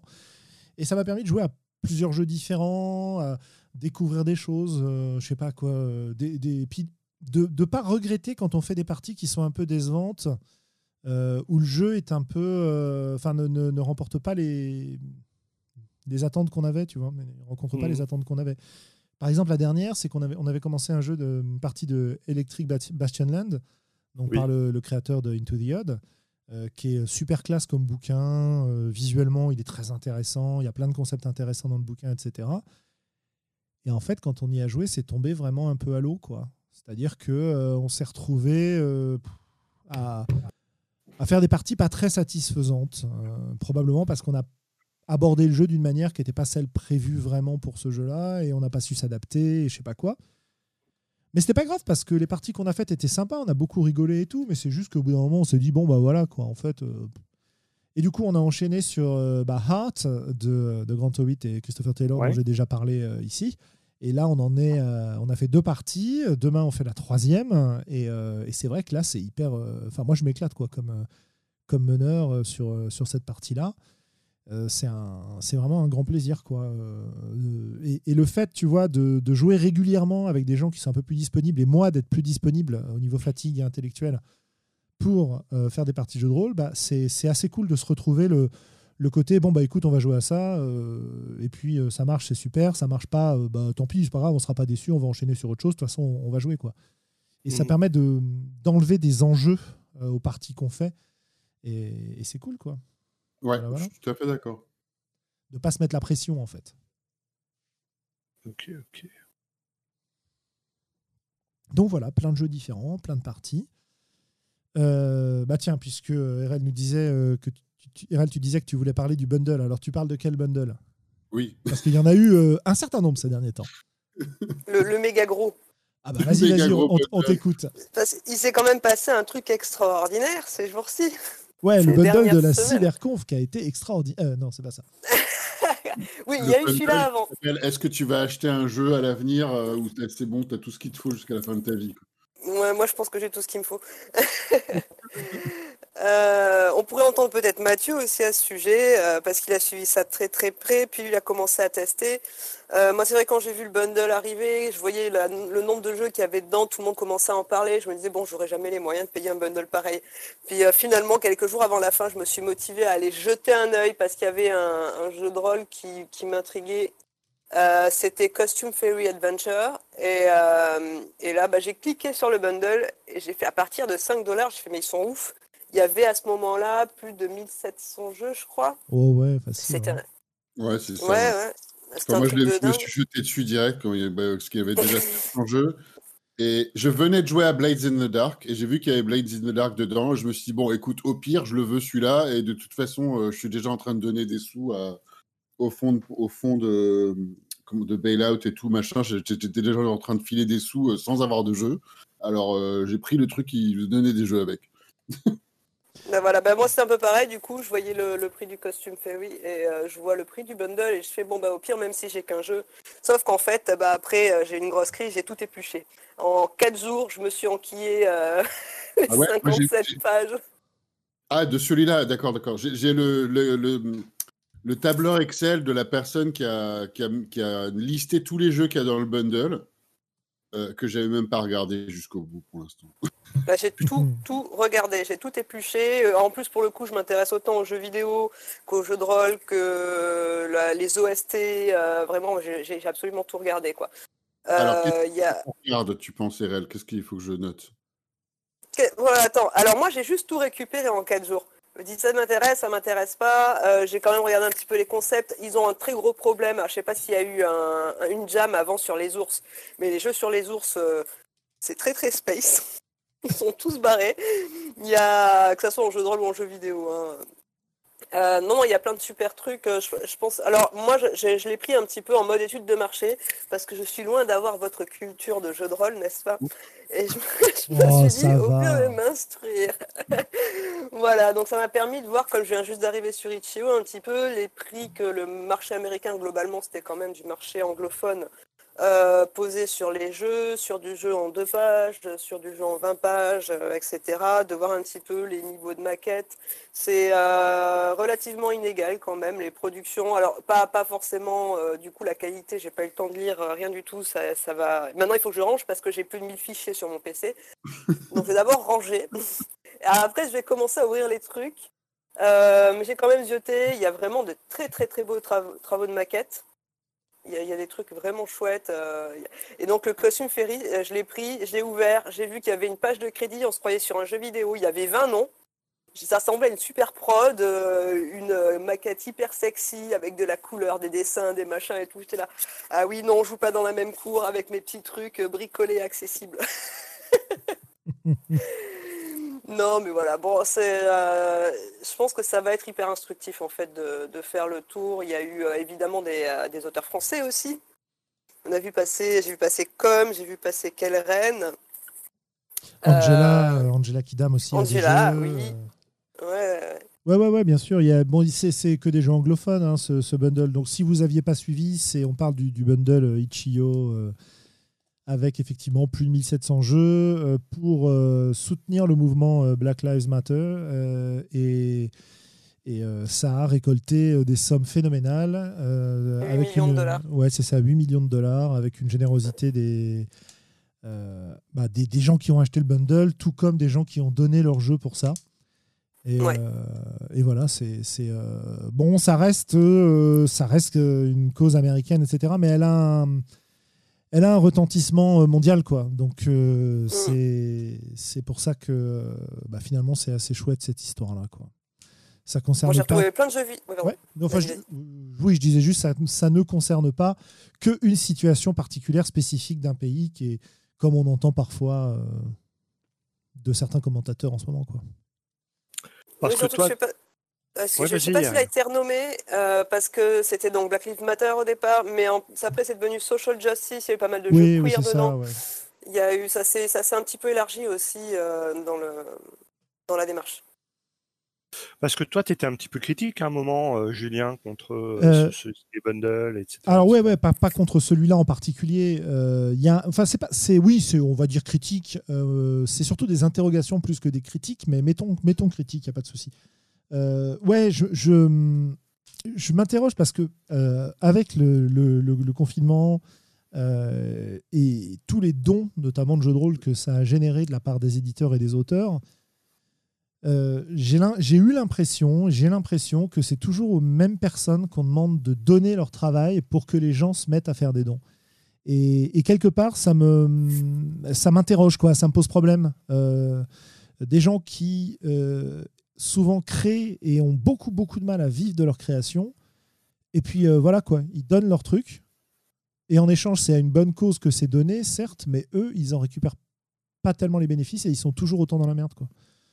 Bah, euh, ça, rejoint le. Alors, c'est du. c'est pas ultra recherché à hein, ce que je vais dire et c'est stéréotypé à mort, hein, mais, euh, mais on, dit souvent que les gens qui donnent le plus à toutes les causes et à toutes les charités, c'est les gens qui sont plutôt en classe basse et classe moyenne qui n'ont pas beaucoup d'argent. Hein. Euh, proportionnellement à leurs gains. Donc, euh, je sais ça rejoint le même genre de truc. Après, euh, mhm. après, oui, effectivement, je suis plutôt d'accord avec toi. Là, là où les gens les plus, les plus prêts. Alors, j'en sais rien. Après, peut-être que Wizards of the Coast, ils ont donné des trucs, mais j'ai pas l'impression. si, bah, ils, ont, ils ont sorti plein plein de, de scénarios gratuits. si, si, ils ont fait leur part aussi, il n'y a pas de souci. D'accord, ok. Mais euh, même si euh, Wizard of the Coast, c'est un peu. certainement pas pour jeter la pierre à eux, c'est l'exemple. Oui, bien sûr, tout à fait. Donc, c'est les gros du jeu de rôle. donc. Euh, C'est-à-dire que je, je veux, je veux surtout pas. Ouais, je veux surtout pas minimiser le, la générosité des gens qui donnent au bundle et qui font des dons pour les bonnes causes, même si la notion de charité par rapport, par rapport à la notion de, euh, d'une aide de l'État. Enfin voilà, c'est là c'est des questions vraiment politiques finalement dans lesquelles on va rentrer, donc ça dépend des, du point de vue de chacun. Euh, bon, mettons. Et je veux pas non plus minimiser le, enfin même, euh, ou, faire passer les auteurs pour des saints, parce que voilà, il y en a aussi qui en profitent pour se faire de la pub, ça existe aussi, etc. Mais euh, voilà, c'est vraiment une interrogation que j'ai. quoi. C'est Je me dis, euh, bah voilà, il y, a des il y a plein de gens euh, qui ont donné leur travail pour aider les gens à supporter une période, pour aider. bon, Black Lives Matter, c'est un petit peu différent, et tout ça, c'est un petit peu différent parce que c'est une cause politique qui, qui, va servir à tout le monde au final. Hein. donc, bon, c'est pas euh, aider les gens à supporter le confinement, quoi. Euh, et, ça me pose vraiment question, ça me pose vraiment souci de, de, de, voir que on a des gens qui donnent leur travail et derrière, eh ben, quand on voit les commentaires d'un certain nombre de gens, euh, bah, ça pirate toujours autant, ça veut toujours pas acheter leur jeu parce qu'il n'y a pas assez d'illustrations. Euh, enfin, je prends des exemples caricaturaux, hein, vous m'en excuserez, mais c'est parce que c'est ce qui me marque à ce moment-là. Et, et j'ai pas abouti ma réflexion. Donc, je sais pas du tout ce qu'il faut en penser. J'ai pas encore d'opinion très tranchée, à part une forme de gêne par rapport à ça, où je me dis merde, quoi. Euh, qu'est-ce que qu'est-ce qu'on fait que le, le, grand le grand gagnant, c'est sans doute Ichio, quoi, qui ah bah pour ce ben pour ce ben là oui c'est possible. Euh. Je pense qu'ils ont à mon avis ils n'ont pas pris de ils ont pas chargé ils n'ont pas pris leurs sous euh, sur ce genre de truc hein. mais je n'ai pas vérifié je, sais pas. Ouais mais ne serait-ce qu'en notoriété. Indépendamment ne, ne serait-ce que par la notoriété. Ah ouais oui oui euh, effectivement. Après j'ajoute aussi un dernier truc quand même pour finir sur mon histoire je je ne suis pas en train de parler pour les gens qui ont donné hein, leur jeu et leur travail. Les artistes qui ont fait ce choix-là, ils ont fait ce choix-là, ils sont grands, ils font ce qu'ils veulent et c'est eux qui décident. Mais c'est juste que euh, voilà, ça, ça, ça m'interroge quoi. Voilà. Ouais. Ouais, parce que c'est une, discussion, une discussion qu'on avait quand même plus ou moins, euh, on va pas dire abordée, mais euh, qu'on avait effleuré quoi déjà au niveau des, des voix. Donc c'est pour ça que je te relançais dessus. Mhm. Mais il n'y a pas de souci, tu as raison. je trouve que c'est intéressant. Et alors Guillaume nous dit, euh, d'autant qu'avec un bundle, avec autant de jeux, ton travail est noyé dans la masse, oui complètement. Euh, j'aurais vraiment préféré un bundle avec moins de jeux pour mettre des auteurs en lumière. Euh, par chat, c'est un peu abrupt. Bah oui, oui, c'est un peu abrupt, mais il n'y a pas de souci, ouais, tout à en Même temps, même temps, il y en avait pour tous les goûts. Moi, je sais que j'ai pas pris tout ce qui est pixel, tout ce qui est roguelike, etc. C'est pas mon délire. Moi, j'ai retrouvé pas mal de jeux vidéo que j'avais en wishlist depuis la Saint-Valentin, mais j'ai pas de sous, genre Free. Pendula Swing était Pendula Swing, j'ai eu la chance de pouvoir faire le, premier chapitre euh, en démo. C'est vraiment très sympa. Tu joues une euh, naine, une ancienne euh, héroïne qui était mariée à une elfe qui lui avait offert une super hache. Et puis elle s'est volée. Et il y a une petite critique sociale sur le jeu. tu vois, tu vas rencontrer des réfugiés, des trucs comme ça. ça avait l'air vraiment chouette. Euh, euh, il y avait Allman Journey aussi que j'avais envie de faire, Sojourner que j'avais envie de faire. Donc j'ai quand même retrouvé moi pas mal de, petites références que je m'étais mis de côté en me disant bah, le jour où je peux, euh, ça, je pense que ça sera sympa que je les fasse. Donc là moi j'ai hâte de les ouvrir quand même. Je pense que ça va être mixé entre est-ce que j'ouvre d'abord les jeux vidéo que j'avais vachement envie de faire ou est-ce que j'ouvre d'abord du jeu de rôle? Ah, je ne sais pas. moi j'ai ouvert du jeu de rôle un peu. Voilà. J'ai rien ouvert encore. Mais bon, personne n'est surpris. ouais. Euh, ouais, ouais, ouais. Et d'ailleurs, c'était RL, tu parlais de. C'est quoi Costume Ferry comme jeu de rôle? Parce que j'avais pas entendu parler, je sais pas ce que c'est. Costume Ferry, moi je pense que c'est du jeu jeunesse, euh, vu, les, illustrations, la maquette et tout ça. J'ai pas. Alors j'ai juste survolé pour l'instant, euh, mais, mais c'est vraiment très beau quoi. Si, tu l'as, si tu l'as, bah, ne serait-ce que pour te faire une idée d'un travail de maquette euh, qui patate un peu, quoi. D'accord. Pour voir à quel point ta maquette elle demande du travail. ouais, bah ouais, carrément. Mais ouais, non, mais là, comme je te dis, j'ai mis le fichier, j'en ai vu tellement que là, c'est pas évident de faire un tri comme ça, de te dire, de te retrouver des noms de trucs. Il y a plein de choses qui m'ont euh, bien tapé dans l'œil. En jeu de rôle aussi, il y a plein de choses qui m'ont bien tapé dans l'œil, des trucs euh, qui sont vachement intrigants. J'ai découvert aussi quelque chose, ils appellent ça des... Euh, ah zut, trop de mémoire. Des rituels, je crois, quelque chose comme ça. J'ai pas compris ce que c'était encore, mais je suis pas sûr que ça soit des jeux de rôle. non, il y a des trucs de fou en fait. Les gens sont hyper créatifs, c'est chouette. Ouais, ah, avec le défaut que parfois euh, bah, le seul intérêt de, ces fichiers, c'est le, côté créatif. C'est-à-dire qu'il y a souvent du travail qui n'est pas fini, qui est fait un petit peu, un petit peu à l'arrache parce qu'on a juste une idée. Quoi. Et, c'est un petit peu, c'est parfois un peu dommage ça aussi. Mais bon. Des fois, c'est un peu pété, ça arrive. Mais c'est pas grave, ça donne des idées, donc c'est cool. Mm. C'est comme les vins bio, les vins nature et tout. Alors, je pense que tu peux abuser des jeux, mais pas des vins. Je sais pas en fait. Oh, je sais pas, moi j'en ai vu quelques-uns qui peuvent bien filer la migraine, je pense. enfin, faut faire gaffe à la santé quand même. Hein. Euh, l'excès, euh, l'excès n'est pas. Mais pour, revenir un petit peu à ce que tu disais, les bundles, il y avait aussi, on a eu une discussion sur les zines aussi du Zine Quest et euh, quelqu'un qui faisait la, réflexion de ben, un, zine, tu peux en faire n'importe quand. Bah oui, mais l'intérêt, c'est de le faire quand il y a l'émulation autour aussi. Oui, bien sûr. Parce que malgré tout, les auteurs euh, vont, j'espère, récupérer un petit peu de visibilité sur, euh, sur leur démarche. Quoi. Et puis d'argent. Et puis d'argent, parce que le, le Zine Quest, c'est quand même un événement sur Kickstarter qui marche bien auprès du public euh, des jeux indés et il y a des ventes qui sont pas euh, qui sont pas dégueu sur des produits qui sont faits rapidement. Euh, donc ça fait de la visibilité, mais c'est des produits qui sont pas chers à produire, qui sont vendus pas cher. Et, je pense qu'il y a un certain nombre de gens qui, qui gagnent un peu d'argent avec ça, et ça c'est très très cool, je trouve. Puis il y, a des, y a des super trucs. Hein. Enfin bon, ça c'est le côté. voilà, c'est pas que la visibilité, quoi. Voilà, qu'est-ce qu'on a pu voir d'autre? Euh, Il y a aussi l'anthologie euh, Dissident Whispers euh, sur Drive RPG là, qui nous fait des 58 jeux en deux pages ou aventures en deux pages pour plein de jeux comme Mothership, comme beaucoup d'OSR, Mouse Ritter, etc. Enfin, il y a plein de trucs, Ultraviolet Grassland. donc une, une, anthologie hyper sympa qui est sortie récemment aussi. Euh, là, qui n'est pas sous forme bundle pas cher, hein, euh, c'est vraiment euh, une anthologie à 20, à 20 euros, je crois, en PDF, mais que j'ai été ravi d'acheter parce que c'est pareil, c'est plein d'idées, plein, plein de créativité, même si c'est pour des jeux auxquels je joue pas, ou auxquels j'ai pas envie de jouer, ou auxquels j'ai joué mais j'ai été déçu. C'était pour Mothership.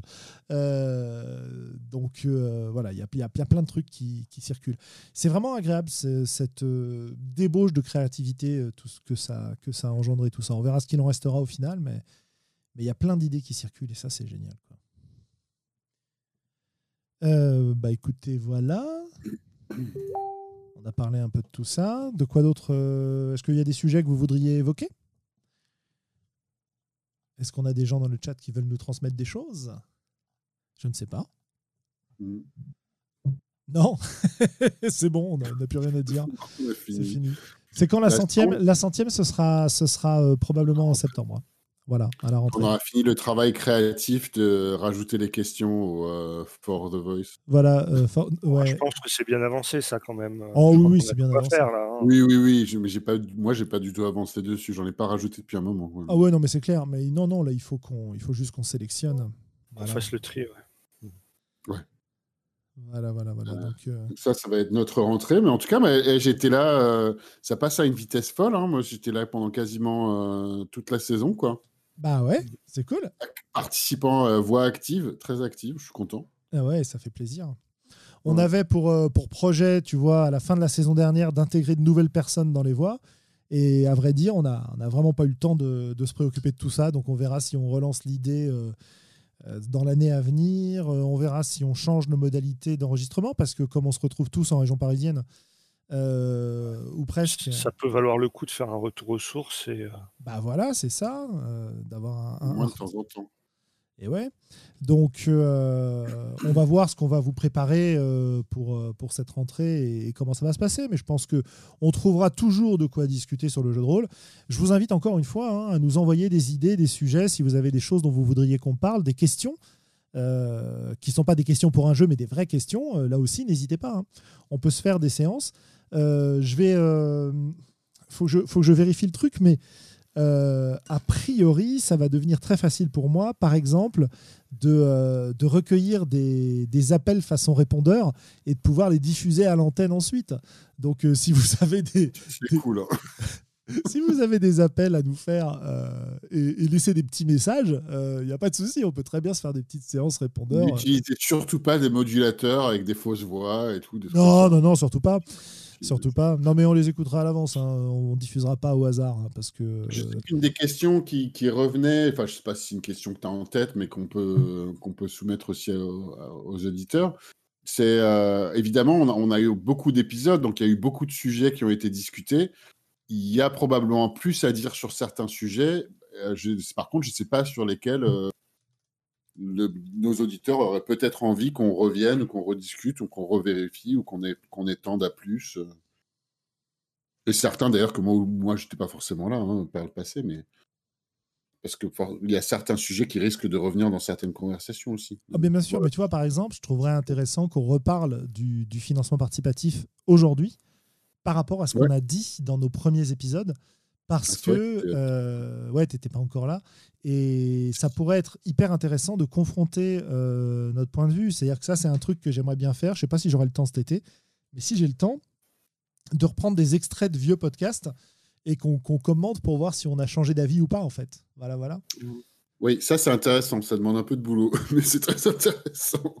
Non, non, c'est vrai que c'était une bonne chose, il faudrait qu'on fasse ça, ce serait une bonne chose, et je pense que le financement participatif, ouais, c'était il y a 5-6 ans qu'on a discuté d'abord, c'était au début. Hein. C'était vraiment au début, ouais. Ouais, ouais, ouais, tout on à fait. Sentait que ça, on sentait que ça commençait à, aller, à, à bientôt devenir quelque chose dans, dans le milieu, et effectivement... Euh, il y a une certaine institutionnalisation du financement participatif. En tout cas, c'est une des branches à discuter, je pense. Ouais, et euh, ce serait quand même super rigolo de voir si on, si on, a, euh, si on faisait des prédictions et si ces prédictions se sont réalisées ou si on s'est complètement planté. Et ce serait assez rigolo, ça. Sinon, je lis un peu dans, dans le chat. On a ouais, l'offre rôliste européenne. Bah, malheureusement, on ne la connaît pas vraiment. Donc, c'est un peu difficile. Mais si on a des gens qui la connaissent et qui veulent nous en parler, euh, ce serait avec, avec plaisir. Ouais. Pareil, si vous avez des suggestions d'invités, euh, on examinera ça avec beaucoup d'attention. Il y a des gens qu'on n'invitera pas. Euh, parce qu'on les aime pas, mais. qu'on n'aime pas dire du mal des gens, donc on les invite pas, comme ça on n'a pas. Voilà, comme ça vous savez qui c'est. Hein, tous les gens qu'on n'a pas invités, euh, voilà. N'importe quoi. Il y a des gens qui ne viendront pas, même si on les invite, hein, de toute façon. Donc voilà. Mais, mais, mais n'hésitez pas. Non, non, mais je, je, pense. En plus, ce qui est rigolo, c'est que je pense vraiment à personne en particulier, quoi. Euh, donc ah, trop tard, maintenant tout le monde est en train d'essayer de deviner à qui tu penses. Hein. Bah, en fait, je pense à personne, mais euh, deviner, ça me fera des idées, voilà, c'est ça. Euh, non, mais sérieusement. il ne veut, pas, lire, parce que je suis là, mais c'est moi. Voilà, c'est RL, je peux pas supporter les brocolis, donc RL est blacklisté maintenant, enfin les brocolis listés, donc c'est pour ça, voilà. je suis brocolisté. Mais non, mais la, la FFJ, voilà, il y a, y a Crossover avec les aventureux avec grand plaisir, Christophe. Ça, c'est quand vous ah voulez. Bah euh, Mathieu B qui nous dit la FFJDR. Euh, ça, c'est marrant. On a déjà parlé de la FFJDR ici.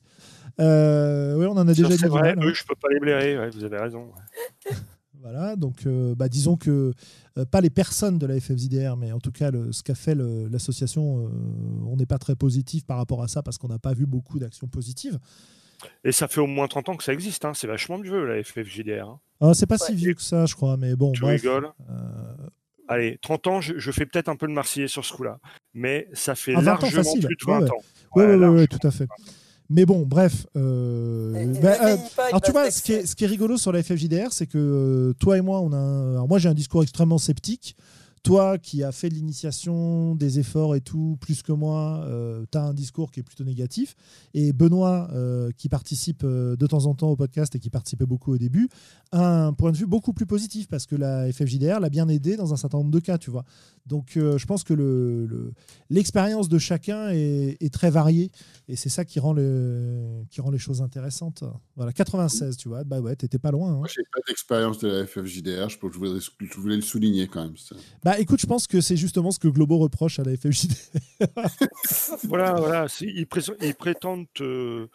Enfin, tu vois bien, on a déjà du mal à, définir ce que c'est que le jeu de rôle ou à donner une définition qui satisfasse tout le temps. On continue à scraper les chinois, etc. Et ces gens-là, ils, ils, prétendent représenter les rôlistes euh, dans leur intégralité. Oh, je suis pas sûr qu'ils prétendent toujours représenter les rôlistes. Non, bah non, quand tu leur, quand tu leur demandes, ils disent non, non, on représente que nos adhérents. N'empêche qu'ils se, se nomment la Fédération française avec un grand F de jeu de rôle, tu vois. Écoute, ah bah, si j'étais le premier, que si j'étais le premier à vouloir faire un truc comme ça et personne n'avait pris le nom, j'aurais fait pareil. Hein. Voilà. Et c'est pas tant français, c'est fédération en fait. Voilà. Parce que ça ne fédère pas tellement, peut-être. Voilà, Et, ça fait 25 ans qu'ils fédèrent personne. Arrêtez, on va être... ils, accouchent de rien. Euh. On va, être, on va être obligé de les inviter. Hein. C'est mon avis. Je sais bien. C'est pas, pas, ça engage personne d'autre. Non, mais on va être obligé de les inviter et ça risque d'être un moment désagréable. Donc... Euh. Tu vois, en, 25 ans, euh, eh ben, je sais pas, Opal en a fait plus, plus qu'eux pour, euh, pour promouvoir le jeu de rôle, tu vois. D'ailleurs, le nouveau site d'Opal est en, train, en test il faut que je refasse un tour dessus. Ah oui, c'est vrai. Euh, je, je, bon voilà, en tout cas, vous vouliez des noms, donc vous en avez un. En plus, on nomme personne de particulier, mais juste une association, donc on se mouille pas trop. Mais ouais, parce qu'en 25 euh, ans, ils ont tous été mauvais. Ça, c'est, on peut saluer la constance quand même. Euh, oui, carrément. Bon, bah, Bon bah, messieurs, dames de, la FFJDR, si, si, ça vient à vos oreilles, n'hésitez pas. si vous voulez venir en parler, on vous, on vous bloquera pas, on vous bloquera pas les micros, il n'y a pas de souci.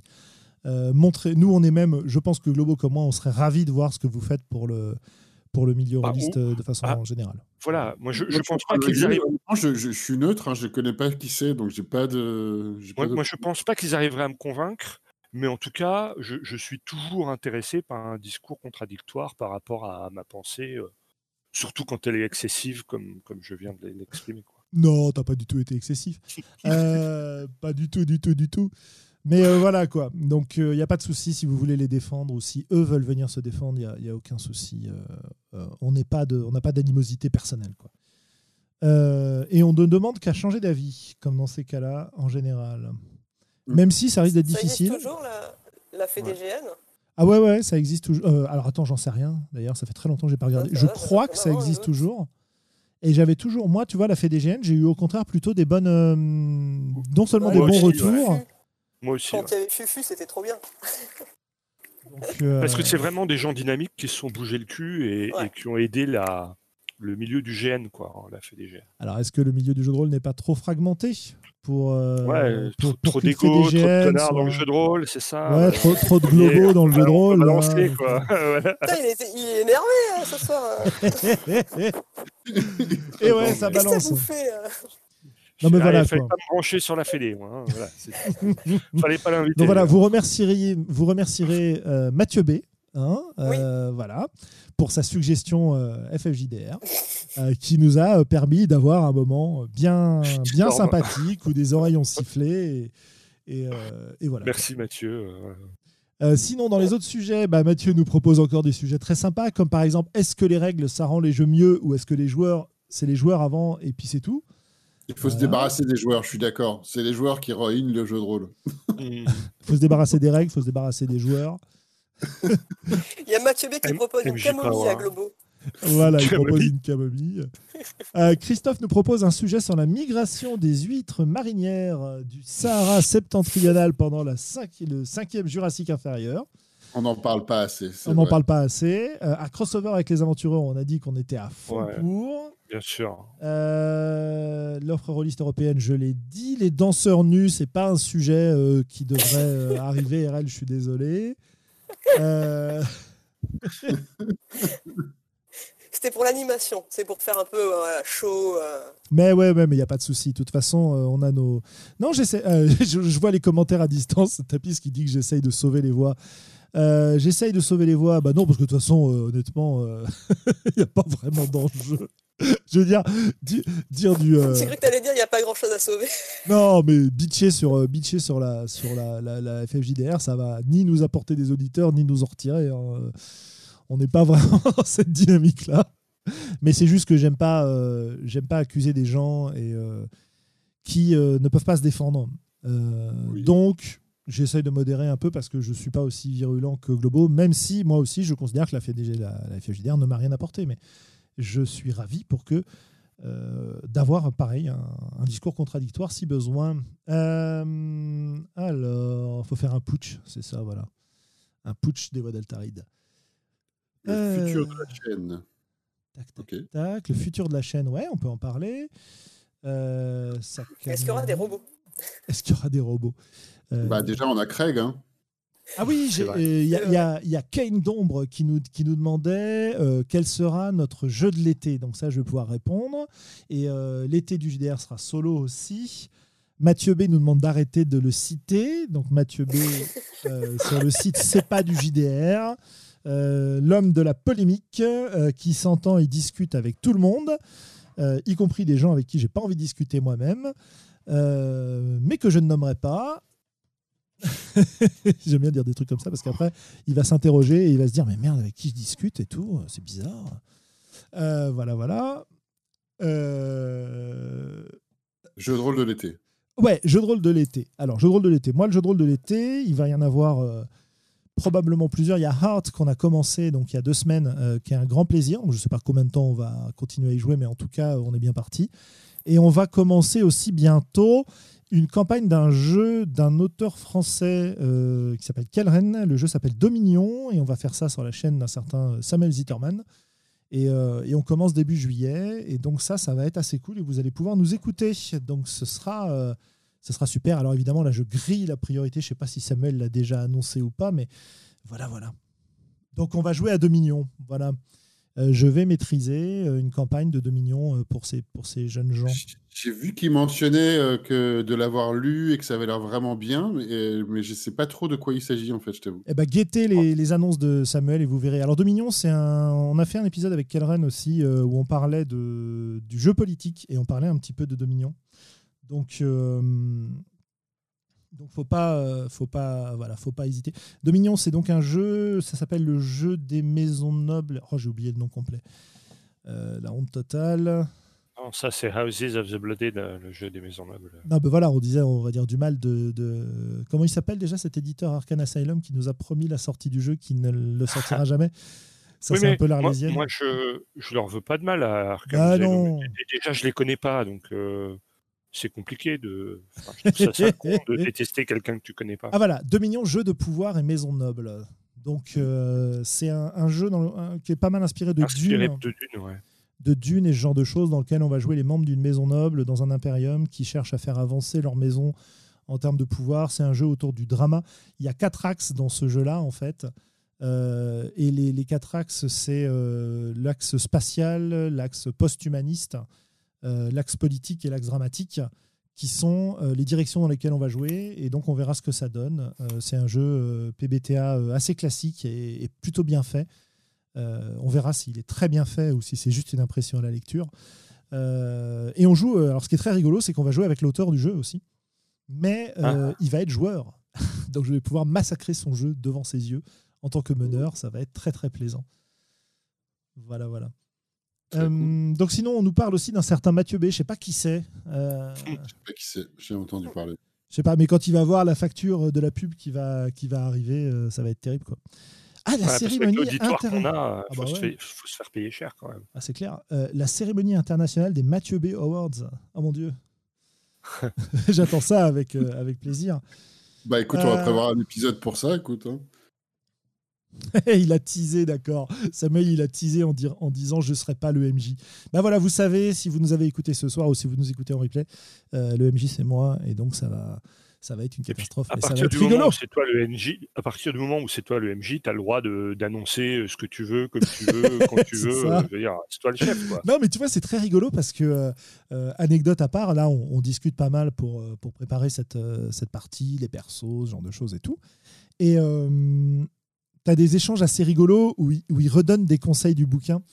Euh, euh, je sais plus, euh, il dit moi je vais jouer ça, donc là il n'y a pas trop d'options, il n'y a pas de choix à faire, machin. Et donc je, je lui dis mais t'inquiète pas, pour toi j'ai des trucs de prévu. Et là il me dit oui, mais tu sais, il faut pas trop prévoir parce qu'il faut quand même jouer pour voir ce qui va se passer, etc.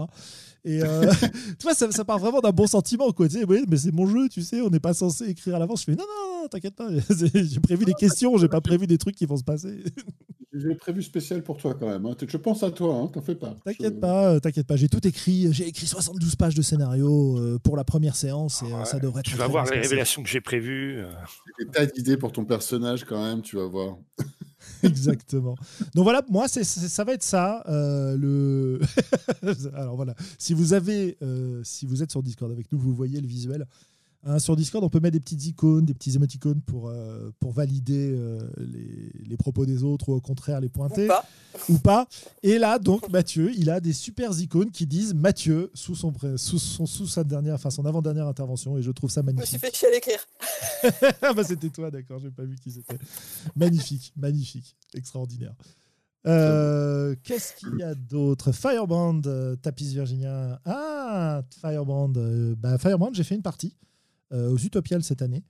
Et c'était sympa sans plus. Euh, c'est-à-dire que, ouais, j'ai bien aimé jouer, mais euh, ça m'a. ouais, un jeu traduit par Mathieu B, bah, évidemment. Mathieu B qui cite Mathieu B maintenant, je crois qu'on a touché le fond. non, mais c'est bien parce que on, là, on en est au, niveau Alain Delon, là, tu vois. C'est Mathieu B a traduit ce jeu. Ah là là, on l'adore. Euh, mais euh, ouais, donc Firebrand euh, Mobile Frame Zero. ouais, j'ai bien aimé jouer, mais c'est le côté party game auquel j'ai du mal à adhérer. Quoi, voilà. mais, mais je reconnais que ça fait des parties très sympathiques. mais jouer une fois, ça m'a pas donné envie de rejouer plus que ça. Quoi, voilà. Ah, Mathieu, il aimerait... bien Passion de la Spatiale cet été. Si jamais il y a quelqu'un qui ah, fait jouer ou qui peut jouer ou, ou qui branchait à jouer, ça, ça me, ça me tente très bien. Ouais, bah écoute, euh, c'est pareil, moi, Patient de los Pasiones, là, euh, je suis pas très euh, telenovelas, donc. mais pourquoi pas Pourquoi pas J'irais bien dans l'idée de tester. Mais alors après, le problème, c'est que c'est un PBTA, donc ça doit jouer plutôt en, campagne, et en plus, c'est sur, c'est sur de la telenovelas, donc ça doit jouer sur plusieurs sessions, donc je suis pas sûr sûr. faut voir. Je sais que j'ai bien aimé lire le pitch du jeu et j'ai écouté le plus one, l'épisode de Plus One Forward avec l'auteur et, mhm je, ne regarde pas de telenovelas, mais le, thème a vraiment fait délirer. J'ai envie d'essayer. quoi. Tu veux dire que tu, tu n'en as jamais regardé euh? J'avoue que non, en fait. Ah, moi, j'ai dû en regarder pas mal quand j'étais euh, gamin, voire ado. Euh, quand on, était ah, collé, on était collé devant la télé, tu sais, l'après-midi parfois quand on n'avait pas école. Donc on regardait absolument n'importe quoi. C'est de, là que tu tires ton talent pour le jetage alors Ouais, complètement, c'est absolument de là, ouais, ouais tout à fait. complètement. Santa Barbara, tout ça, j'adore. Amour, gloire et beauté. Mais je suis même pas sûr que ça arrive au niveau des vraies telenovelas, tout ça. Euh, sinon, vous pouvez essayer les dramas, les dramas coréens, c'est pas mal. Euh, ça, on en a parlé aussi pas mal. voilà. Et sinon, je suis tombé sur des dramas chinois euh, plus ou moins mythologiques, fantastiques. Et c'est assez spécial aussi. Et c'est assez rigolo. Euh, je sais pas si. J'en ai vu quelques épisodes quand même. Hein. Les Feux de l'amour, bien sûr, les Feux de l'amour, évidemment. Sinon, euh, Saros nous dit euh, de jouer à Anima en attendant que un certain jeu qui s'appelle Ce qu'il nous reste sorte. Hein. Anima, c'est pas le jeu manga là, espagnol? Anima, ouais. C'est un jeu qui est compliqué, on va dire. Mais il y a des adeptes, euh, il y a des adeptes acharnés. C'est Yukiko qui en parle régulièrement et Cyril apparemment est assez fan. Bah voilà, une, une, campagne en cours, bah parfait. Les voix de Mathieu B. Ouais, ouais, on va se renommer l'année prochaine. voilà. Je crois que j'ai joué une fois à Anima il y a longtemps et euh, je. Et tu regrettes? Non, pas du tout. Je n'ai pas particulièrement plus de souvenirs que ça, donc je, je peux dire que je l'ai fait. Et je je sais aucune idée de ce qui se passait au niveau de la calculette. Il y a quelqu'un d'autre qui s'occupait des calculs. Je fais pareil quand je joue à Pathfinder. Je dis, allez, bah, toi, tu me dis ce qui se passe et je te dis, tu, me dis, je te dis ce que je fais et tu me dis ce qui se passe. Quel, quel dé lancer et tu m'expliques. Il n'y a pas de souci. Moi, je pense qu'ils ont des actions chez Casio, en fait. Mais parce que toi, tu fais une partie d'anima, euh, en ce moment? Ah non, non Non, c'est Cyril. Cyril sur le chat qui nous dit qu'il a une ah campagne d'anima un peu allégée euh, à, laquelle il joue en ce moment. Sans la Casio. Et Saros nous dit euh, j'ai maîtrisé Anima et depuis j'ai créé un jeu sans meneur. Voilà. mais non, mais alors, euh, j'ai pas spécialement envie de défendre Anima parce que j'ai pas joué à ce jeu-là et j'en ai pas vu grand-chose à part les moqueries qu'on en fait régulièrement. Mais il y a un vrai plaisir à la complexité des règles aussi. Hein. Faut pas le, pour un certain nombre de gens, faut pas le nier. Et moi, j'en fais partie dans un certain nombre de cas. Donc, euh, Ne, vous moquez pas de, de, nos comment dire, de nos plaisirs euh, coupables. Euh.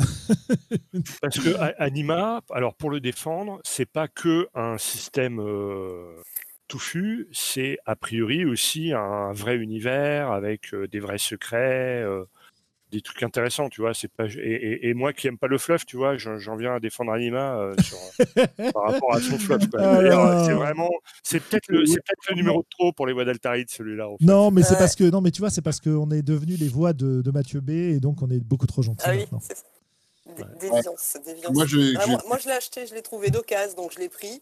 Euh, j'ai regardé le sommaire. Ouais. Et tu l'as J'ai arrêté. j'ai regardé le sommaire.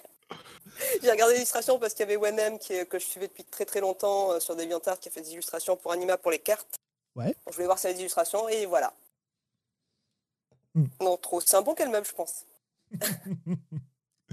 Euh, j'avais récupéré, Polaris à l'occasion que j'ai pas encore lu. Euh, ah oui, tu avais récupéré la version ah, anglaise Bien aussi, Polaris, bien, bien, ouais, un jeu bien, bien simple aussi. C'est un jeu pour les sous-mariniers qui n'ont rien d'autre à faire et qui ne peuvent pas sortir de leur sous-marin pendant six mois. non mais c'est pareil. Je maîtrise que les systèmes de jeux simples comme euh, Invisible Sun. ah, après Invisible Sun, peut-être que tu devrais relire Polaris. Hein. Bah, je ne l'ai pas lu du tout, donc euh, peut-être qu'il faudrait que je le lise. Euh, cela dit, Polaris, euh, c'est pareil. J'ai fait, il y a fort longtemps, une ou deux campagnes vraiment sympas de Polaris. Bon, j'étais joueur, hein, donc les règles, je faisais ce qu'on me disait. Mais c'est pareil, c'est un jeu qui peut être intéressant. Bon, je suis, je ne saurais pas gérer autant de règles, mais en même temps, je me moque. Hein. Mais en même temps, une des campagnes que j'ai prévues qui va bientôt commencer, c'est une campagne de Vampire la Mascarade. Euh, sur un scénario qui s'appelle euh, les Giovanni Chronicles, que j'ai déjà fait jouer. Et là, j'ai un groupe de joueurs qui voulaient y jouer, donc je vais relancer ça. Je ne sais pas si je vais le lancer en. Euh?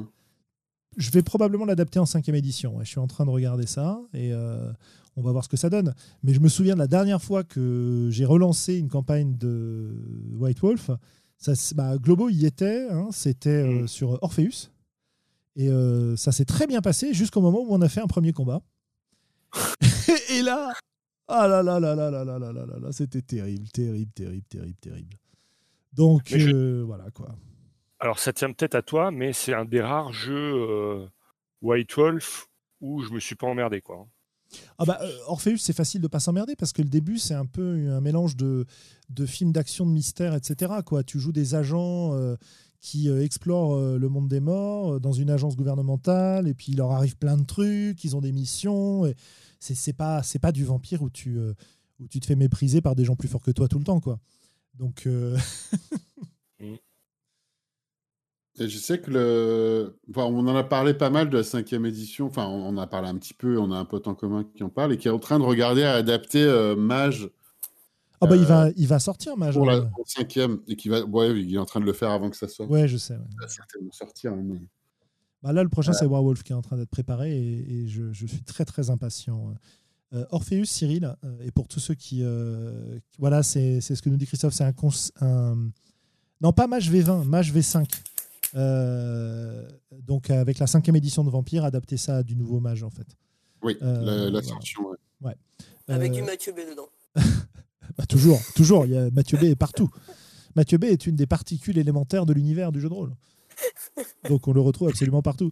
Mais euh... non, ça, personne l'avait cité depuis. Euh, oui, t'as raison. Non, mais t'as raison. As raison. Ah, C'est-à-dire que, alors, voilà, on a un grand changement. On nous parlait de l'avenir de la chaîne. Pendant cinq saisons, on a cité Joanne Scipion et Sombre à chaque épisode. Cette année, on a arrêté. Et donc l'année prochaine, il fallait qu'on trouve un nouveau totem. Et donc, vous l'aurez compris. Sinon, pour revenir sur Orpheus, c'est un, c'est un super. Euh, super jeu euh, campagne, comme dit Christophe. C'est-à-dire que c'est la première gamme fermée du euh, Monde des Ténèbres qui était sortie, qui se joue après la fin du jeu de rôle Wraith, euh, donc du jeu de fantôme, où le monde des morts a été ravagé, etc. Et tu joues en fait du point de vue de... En gros, tu joues des chasseurs de fantômes gouvernementaux. Et le cadre de jeu est amené à évoluer à travers les six bouquins de la campagne et les bouquins te présentent. Je pas tombé dessus du tout ce truc. Pourtant, j'étais bien branché Blade à l'époque. Et il est, il est vraiment sympa. Et euh, alors, quand je l'ai repris, il y a. Oh là, ça fait quoi 3 ans, 4 ans maintenant, je sais plus. Euh, quelque chose comme ça, quoi. Et euh, quand je l'ai repris, je me suis rendu compte qu'il était très intéressant de plusieurs points de vue. D'abord, il y a plein d'accroches de scénarios sous la forme d'espèces de d'ordre de mission où on te détaille pas ce qui va se passer, mais il y a suffisamment de, matière pour le faire. Et il y a les grandes étapes d'évolution de la campagne, de changement du monde au fur et à mesure. Et il y a un côté un peu dirigiste, c'est-à-dire que le monde va évoluer, il y a des choses qui sont déjà décidées, et les joueurs peuvent pas faire grand-chose contre. Mais ça donne un cadre de jeu justement assez intéressant et assez dynamique.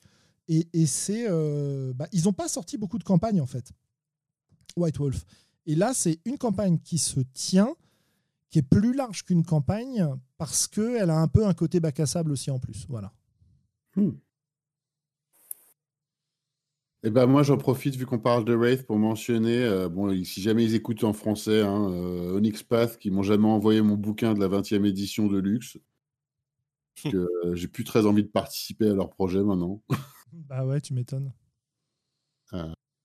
Faudrait que je renvoie un message, tiens. Enfin bon. Ouais, je suis pas sûr que tu auras beaucoup de succès. Mais... J'étais un peu dégoûté quand même. Bah ouais, tu m'étonnes. Il, a mis, il a mis longtemps à arriver celui-là. Hein. Ah bah ça, ouais, il a mis 4 euh, ans de retard, je crois, un truc comme ça. C'est-à-dire que euh, quand euh, j'ai pledgé, j'avais vachement envie d'y jouer. voilà. Puis quand il est arrivé, j'étais super content, je l'ai feuilleté, il est super, il est très agréable. J'aurais envie d'y jouer un jour, mais l'expérience Orpheus euh, m'a un peu. Euh, en fait, le problème avec ces vieux systèmes, c'est que quand on avait que ça et qu'on connaissait, euh, on va dire, bah, quasiment tous les systèmes de jeu auxquels on jouait ressemblaient un petit peu à ce genre de choses, euh, bah, c'était pas un problème d'avoir un combat qui était un peu lourd, où on lançait des dés pour attaquer, puis on lançait des dés pour se défendre, puis on lançait des dés pour faire les dégâts, et puis voilà, et ça s'accumulait, et, c'était ça durait longtemps, et c'était pas grave que les combats durent longtemps, parce que ça permettait de donner, euh, d'utiliser les pouvoirs des persos, donner du relief aux persos, etc. Mais en fait, en le refaisant du point de vue MJ, j'ai juste trouvé ça chiant derrière, en fait, le fait de gérer les combats comme ça, quoi. Donc, euh, bon, évolution de, des attentes de jeu. Euh, et du coup, euh, si je refais du Wraith aujourd'hui, je suis assez content d'avoir euh, tout le fluff qu'il y a parce que c'est un truc que j'aime bien, mais en même temps, je sais que si je fais une campagne, j'en utiliserai que 10% et encore. Et je pense que les règles me feront. Donc assez rapidement, on les écartera. Et donc finalement, je vais me retrouver à jouer des histoires de fantômes dans un, dans un univers vaguement monde des ténèbres et au final, est-ce que le temps que je vais passer à essayer de coller au canon, euh, à me réapproprier le jeu, à gérer ses règles et ses machins, il serait pas mieux adapté, enfin mieux dépensé à faire mon propre jeu en une ou deux pages sur le sujet, euh, auquel on pourrait faire quelques parties sympas, quoi. Donc, euh, il y a vraiment des, différences d'attente de ce point de vue-là, quoi. Ouais, ouais, carrément. Ça nous avait fait ça aussi euh, quand on a rejoué euh, l'année dernière là, euh, Dark Earth, donc de Multisim. jeu dans lequel la Terre est plongée dans les ténèbres, et sauf à certains endroits qu'on appelle les stalites, qui sont des endroits où il y a des puits de lumière et où l'humanité se développe. Et donc on a joué grosse campagne de Dark Earth où on allait explorer comme ça ce monde-là. Et c'est pareil, Dark Earth, mais là je parlais de euh, de vampires avec ces 4 ces quatre jets de dés par euh, séquence de combat. Là, sur Darkest, on a 5 ou 6. quoi. C'est vraiment euh, initiative, attaque, défense, dégâts, en, dégâts armure, puis encaissement, puis encaissement pour voir si tu as les pénalités de douleur ou si tu résistes. Enfin, c'était vraiment insupportable. quoi. Euh, enfin, il y a des adeptes encore de ce genre de trucs, peut-être. oui, bien sûr, il y a des adeptes, mais pour moi, c'est. Mais c'est vrai que c'est pas trop mon truc hein, non plus. C'est pour ça qu'on a créé Pathfinder 2. C'est pour ces adeptes-là. non, mais tu vois, euh, sur, du, euh, sur du jeu de figurines, je dis pas quoi. Et encore, je pense que c'est trop de jet de Mais, mais pourquoi pas, quoi. Après, c'est. Ouais, tu répartis. Voilà, c'est ça, oui, tu as raison, Christophe. Ouais. Tu, tu répartis tes, tes dés entre attaque, défense, machin. Euh, oui, autant faire du, pour moi, autant faire du jeu de plateau, du jeu de figurines. Enfin, pourquoi pas, quoi. Hein, c'est juste. Euh, non, mais c'est une forme de jeu qui est, qui est assez adepte et qui peut être sympa. mais c'est vraiment plus ce que je recherche, quoi. Tu vois Oui. Voilà. Très clairement, quoi. Donc, euh, je, à la limite, j'allais dire, je ferais, du, je ferais du jeu vidéo pour ça. Mais non, même pas, en fait. Donc. Bah, Guillaume dit c'est pour ça qu'on a créé les joysticks dans les années 80. c'est ça. Non, les joysticks dans les années 80, c'était fait pour faire des jeux d'athlétisme sur Amstrad CPC 464 ou 6128 et péter les joysticks. Parce que tu vois pour courir pour le sprint il fallait que tu fasses droite gauche droite gauche droite gauche très très vite. Et alors je vous raconte pas combien de joysticks j'ai pété à cause de ces jeux là quoi. Hein, vous vous les jeunes là qui n'avaient pas connu euh... je suis pas sûr qu'il y en ait beaucoup autour de ces micros là mais euh... qui n'avaient pas connu ces jeux là hein, vous savez pas comment on a souffert nous hein. Les tendinites au poignet tout ça. C'était horrible. Oh là là là là là là euh, le joystick à billes de mercure. Oh mon dieu. Ouais.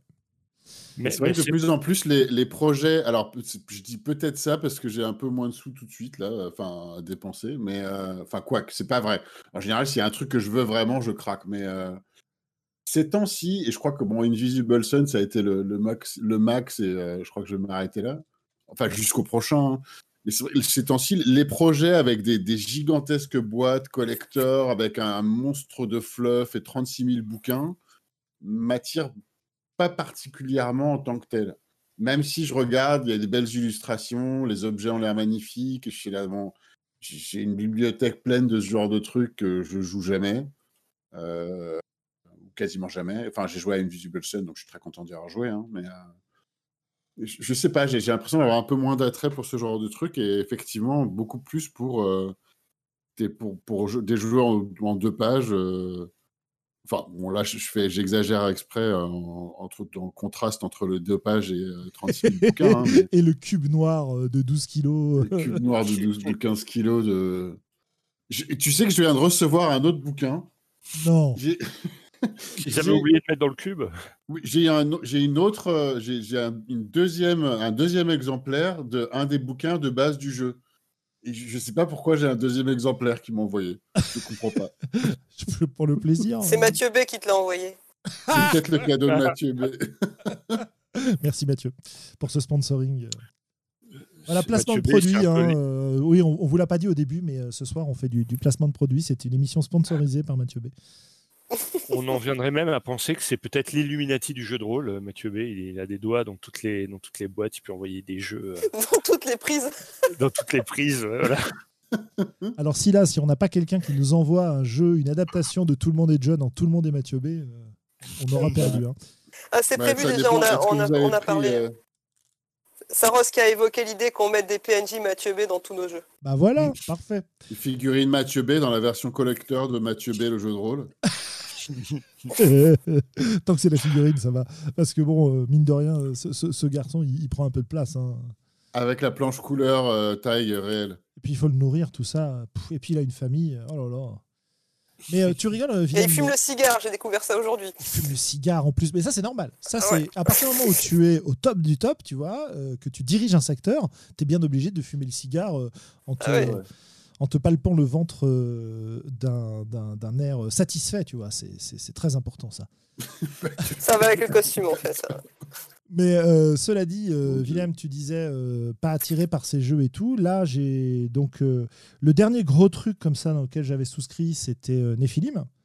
Donc la grosse boîte Nephilim, machin. Et là, c'est, dire, c'est con, ils nous ressortent une deuxième partie sur Nephilim, là, cette semaine. Et euh, je sens que je vais encore participer, quoi. Alors que la boîte, elle est sur mon étagère et je l'ai ouverte, je l'ai regardée. Euh, ouais, t'étais moyen par rapport à ça en plus. Tu, m'as dit que t'étais pas trop sûr. Euh. Bah ouais, il y a des trucs qui m'ont plu, des trucs qui m'ont pas plu. Mais en même temps, la nostalgie. Bah, en fait, il n'y a pas beaucoup de jeux sur lesquels cette nostalgie, elle marche sur moi. Mais Nephilim, c'est un des trucs sur lesquels ça marche. Donc. Je sais pas, je verrai. Est-ce que je participerai C'est vrai aussi, hein, il y a des trucs qui m'ont beaucoup tenté. Euh, et évidemment, je dis jusqu'au prochain. Hein, il va y avoir un autre truc qui va sortir à un moment donné qui va me faire les yeux, euh, probablement. Soit nouveau comme Invisible Sun, soit un truc nostalgie. Les, trucs récents nostalgie sur lesquels j'aurais pu souscrire, genre Fading Suns, j'ai dit non, je ne vais pas le faire. Euh. Bah là, moi, je bave sur le, le crowdfunding de l'artbook de Florence Magnin.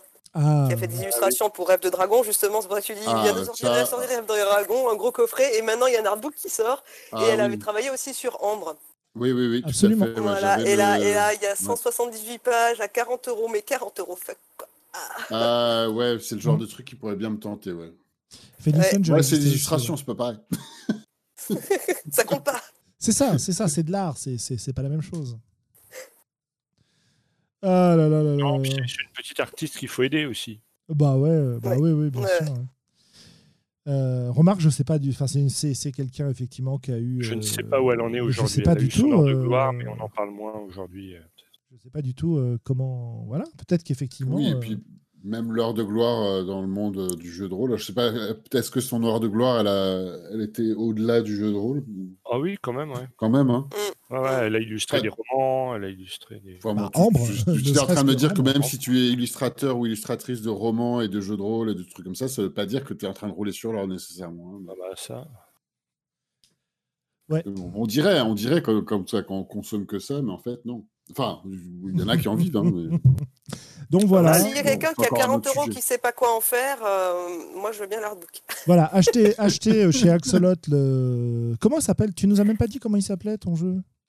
Oui, j'ai pensé après, c'est Un Monde pour moi qui est sorti là. Voilà. Donc Un Monde pour moi, euh, puis vous rajoutez un peu d'argent. Bah, bah, c'est pas grave, vous l'achetez à 40 Et si vous avez 40 euros, il faut les donner à Mathieu B. Non, à RL. Ah mais non, non, non, pardon. pardon, pardon, non, non. pardon.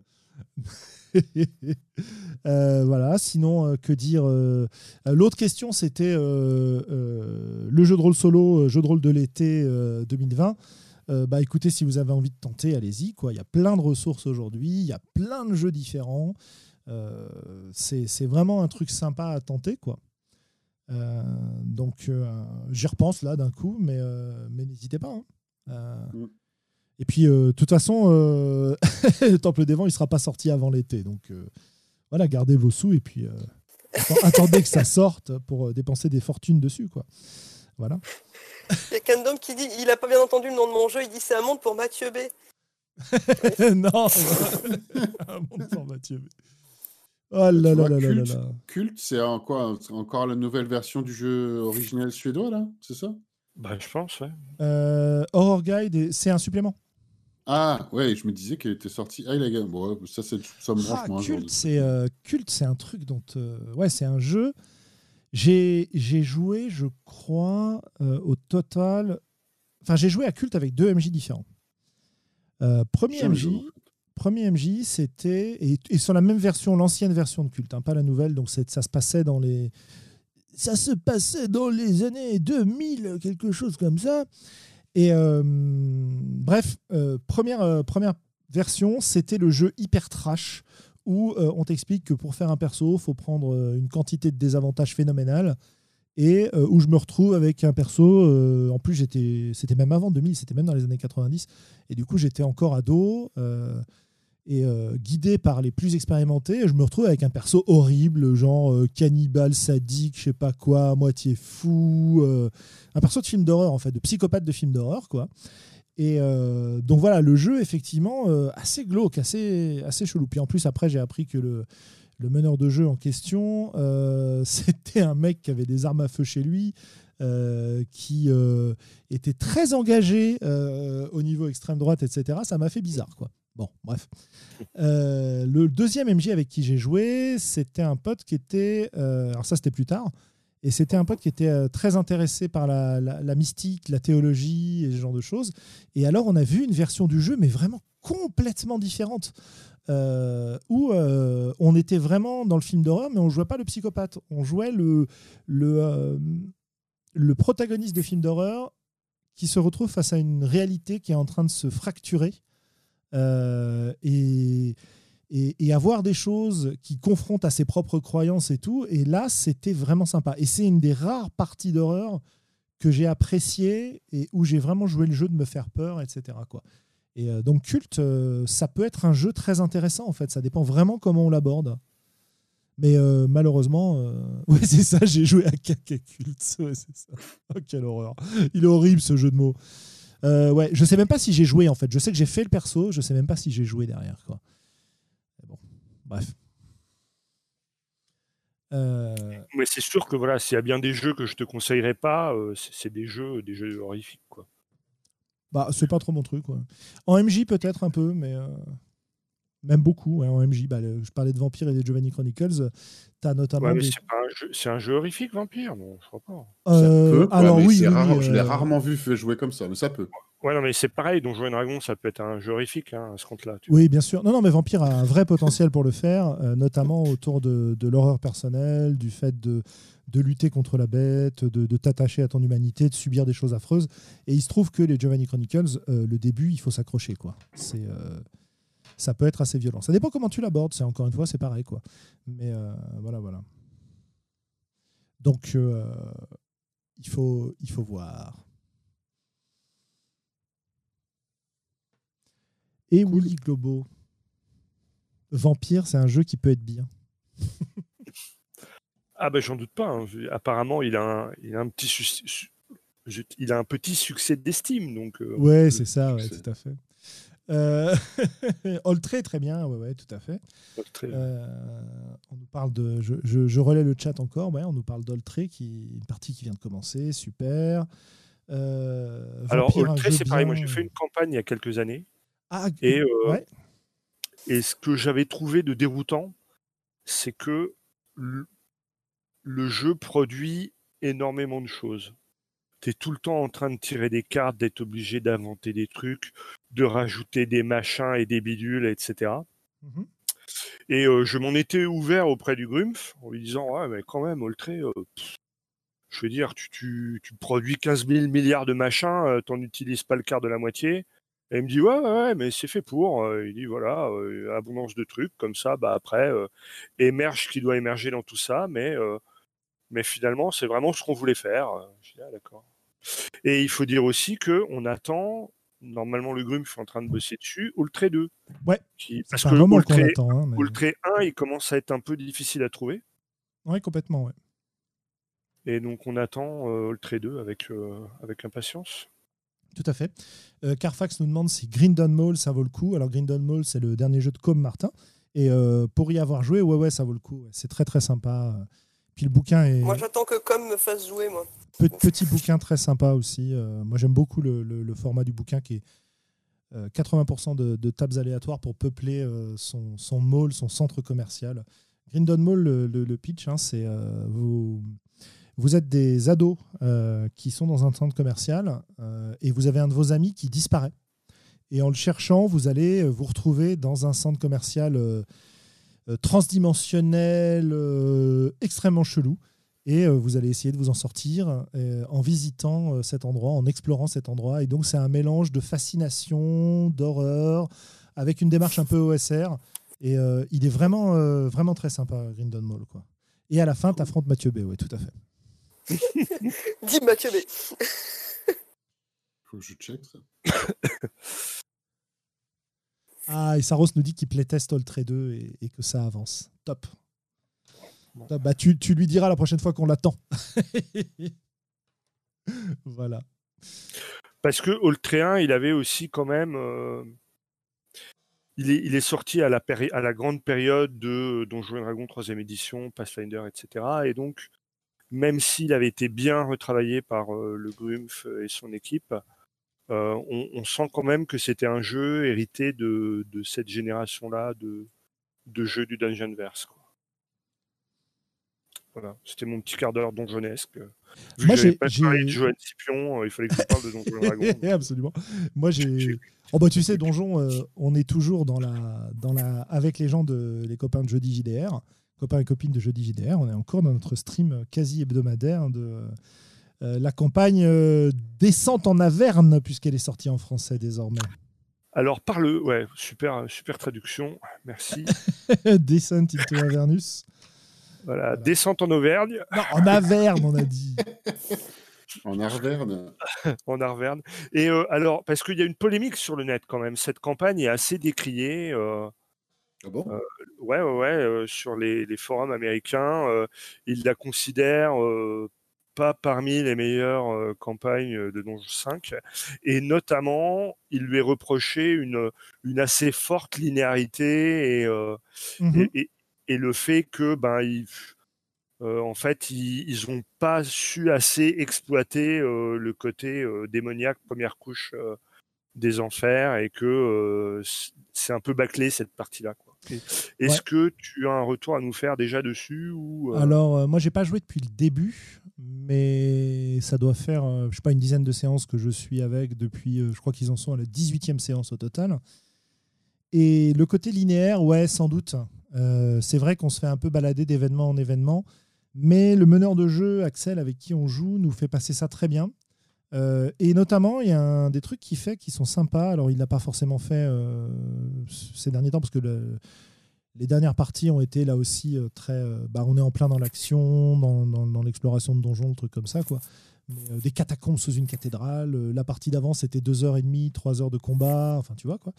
Euh, mais il y a beaucoup de moments où euh, il nous laisse du temps pour qu'on parle entre persos, qu'on fasse du roleplay, qu'on développe nos histoires. Et il a vachement, vachement intégré les persos à l'histoire de la campagne. Ce qui fait que euh, chacun des persos a vraiment des objectifs, a vraiment une raison d'être là. Et, et, et, franchement, c'est très sympa de ce point de vue-là. voilà. Après, c'est vrai que je. Je sais pas quoi. Je vais, on va voir ce que ça va donner. Apparemment, on est dans une espèce d'intermède. On vient d'arriver aux enfers. Euh, et euh, je sais pas. on, va voir ce que ça donne. Mais euh, pour l'instant, c'est plaisant en tant que joueur. Voilà. À quel point ça tient du talent du meneur de jeu, je ne peux pas le dire. Je ne sais pas. Ben, de toute façon, hein, euh, même un mauvais scénario, bien retravaillé par un type qui est un peu motivé, qui a des idées, euh, ça peut donner quelque chose de chouette. Hein. C'est toujours pareil. Alors, je dis pas que euh, Descente en Avernus c'est mauvais. Oui, qu'il est décevant par rapport aux autres, c'est ça? Par rapport à ce qui s'est fait avant, il, est il fait partie des, des, des, campagnes oubliables de qu'a sorti Wizard of the Coast en DD5. Et il génère d'autant plus de déception que il avait un pitch qui a fait euh, rêver pas mal de monde. Quoi. Mais nous, on a un cast de perso, qui est une équipe de perso qui est vraiment intéressante. Par exemple, euh, on a une paladine demi-orque de Béchaba, donc la déesse de la malchance. Euh, et, c'est vraiment rigolo ce que ça produit dans la, dans la partie. Quoi. Donc derrière, on a suffisamment de, de, jeux autour des personnages et qui, qui enrobent les événements pour euh, se laisser balader dans cette espèce de, parc euh, et, ne pas regretter finalement de ne pas être moteur des événements, mais plutôt de les suivre et d'être euh, voilà, et de pas avoir de décision finalement à prendre particulière quoi. Là, c'est vrai, à la réflexion, quand tu le dis, hein, on suit les choses petit à petit et, et voilà quoi. Je veux dire, quand tu réfléchis, on te propose d'aller en enfer, tu dis non. ben non, on y va quand même quoi. Salut Carfax. Après, c'est, on en a déjà parlé dans les voies d'Altaïr. Et hein. salut Guillaume. Il y, a, il y, a, aussi simplement un plaisir de, d'explorer un, un, monde, un fleuve qui t'est proposé et s'il est de qualité, euh, pourquoi pas. Enfin, il y a des gens qui aiment ça. Moi, je sais que c'est pas trop mon truc, mais il y, a, des gens qui apprécient euh, euh, la découverte de l'univers, des secrets, des machins, des trucs. Euh, donc il y, a un public. Quoi. Ouais, et puis les rencontres. voilà, il y a, une polémique quand même autour de cette. Ah, c'est intéressant, je savais pas, tu vois. Je me suis pas intéressé plus que ça. Et, c'est clair. Ouais, bah bon courage pour la vie scolaire. Hein. J'imagine que c'est fatigant. Je suis retourné dans mon, dans mon établissement pour la première fois depuis plusieurs mois.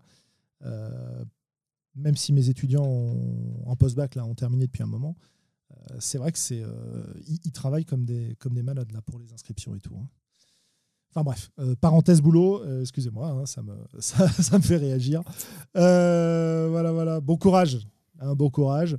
De toute façon, nous là, et dites donc, il est presque 23h, donc je pense qu'on va bah bientôt vous laisser aussi. Est-ce que vous avez un dernier mot à dire, un dernier coup de cœur, quelque chose qui vous a, qui vous a bien plu ces derniers mois, ces dernières Allez, je vais faire un petit coup de cœur, là, un double coup de cœur rapido. Ou un coup de gueule. J'ai regardé un peu euh, les séries la semaine dernière. J'ai rattrapé le truc que j'avais pas regardé encore d'Amazon Prime, qui est The Boys, que ah j'ai franchement trouvé euh, vraiment cool, ultra violent mais euh, satisfaisant de voir le rôle du super-héros retourner. Je suis allez tuez-les là. Ah euh, et du coup, je suis tombé sur Upload qui vient de sortir et qui est vraiment très bien. Ah ouais, moi j'ai vu le pitch, euh, j'ai pas du tout eu envie de regarder quoi. Le pitch, c'est le pitch, c'est alors par contre c'est un peu trop proche de probablement demain. ça, fait, ça fait un peu peur de ce côté-là, mais c'est bien foutu.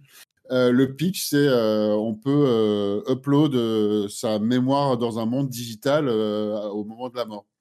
Et donc le protagoniste principal qui est qui est mis là-dedans. sauf que, évidemment, le monde digital, il est, c'est à la propriété, à la volonté de Orange, Orange, Bouygues Télécom et machin, quoi, tu vois. Mmh. donc, l'histoire s'ensuit entre la personne qui, qui s'occupe de sa relation client et le bonhomme qui est, qui est dans son monde digital. et c'est vraiment, c'est vraiment bien fait. J'ai trouvé ça très sympa. Ouais. Alors, eh ben moi, en, en série, j'ai regardé euh, Swamp Thing. Mmh.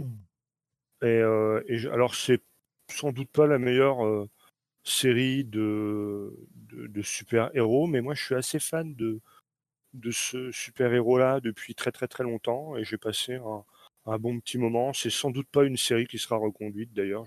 Non, ils l'ont annulé apparemment, malheureusement. Enfin, moi, moi j'ai bien aimé l'ambiance, euh, voilà, euh, sud, bayou. Euh, ah, faut que je la regarde.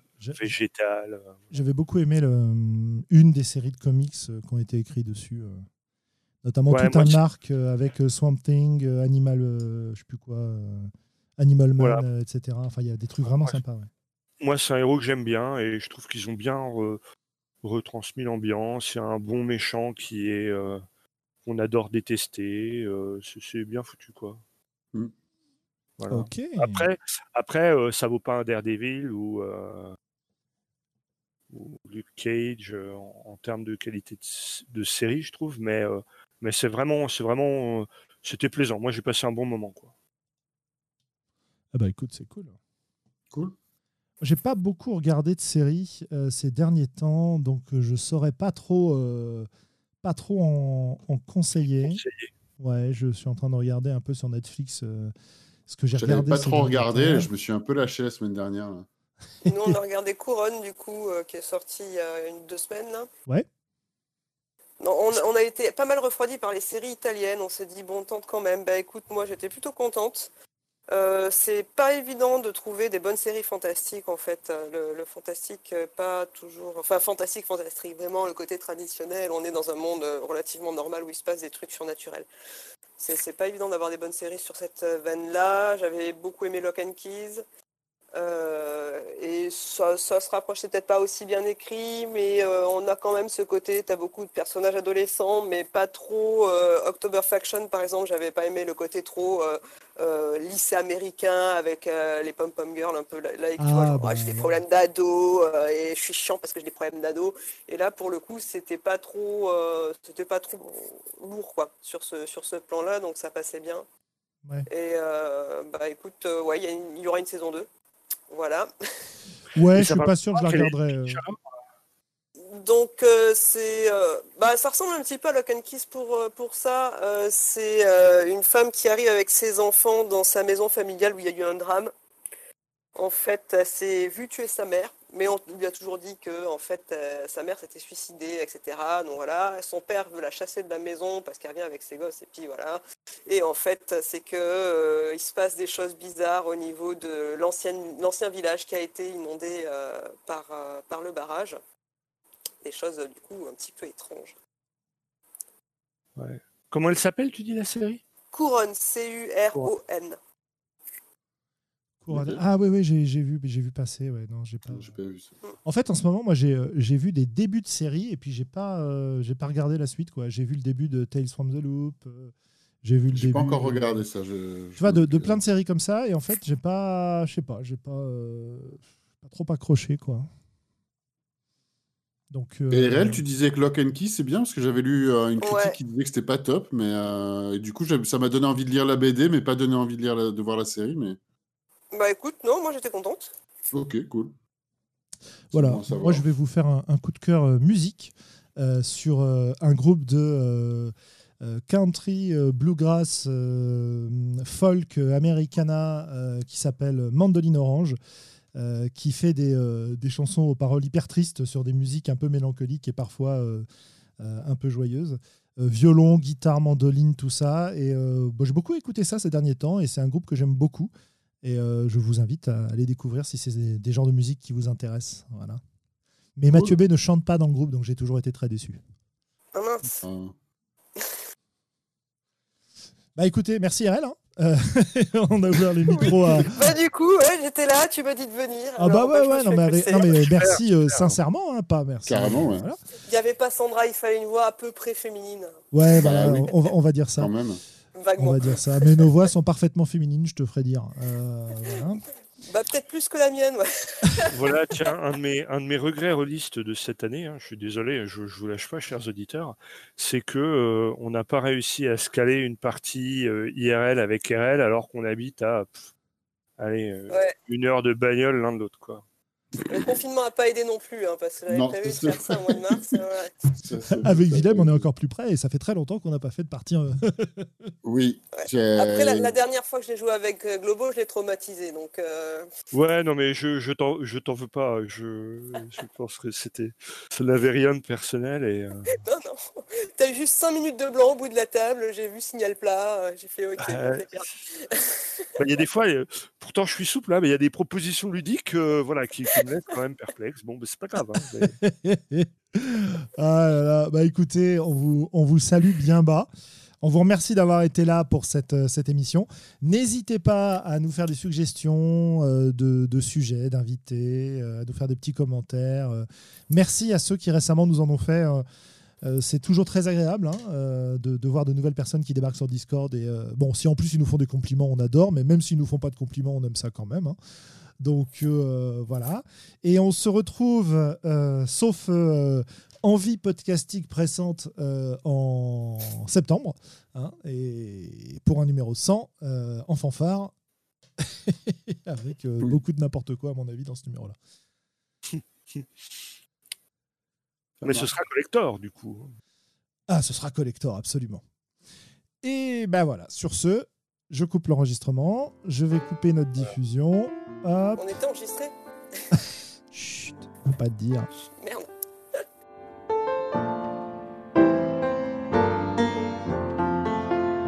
Peuple rôliste, tu viens d'écouter les voix d'Altarida. Si ce que tu as entendu t'a plu, n'hésite pas à nous laisser des commentaires sur le site, sur la chaîne YouTube, à nous rejoindre sur Facebook, sur Discord, bref, sur l'ensemble des réseaux sociaux. Et qui sait, peut-être même un jour nous laisser des étoiles sur iTunes. Porte-toi bien, peuple rôliste. Et d'ici la prochaine émission, joue bien.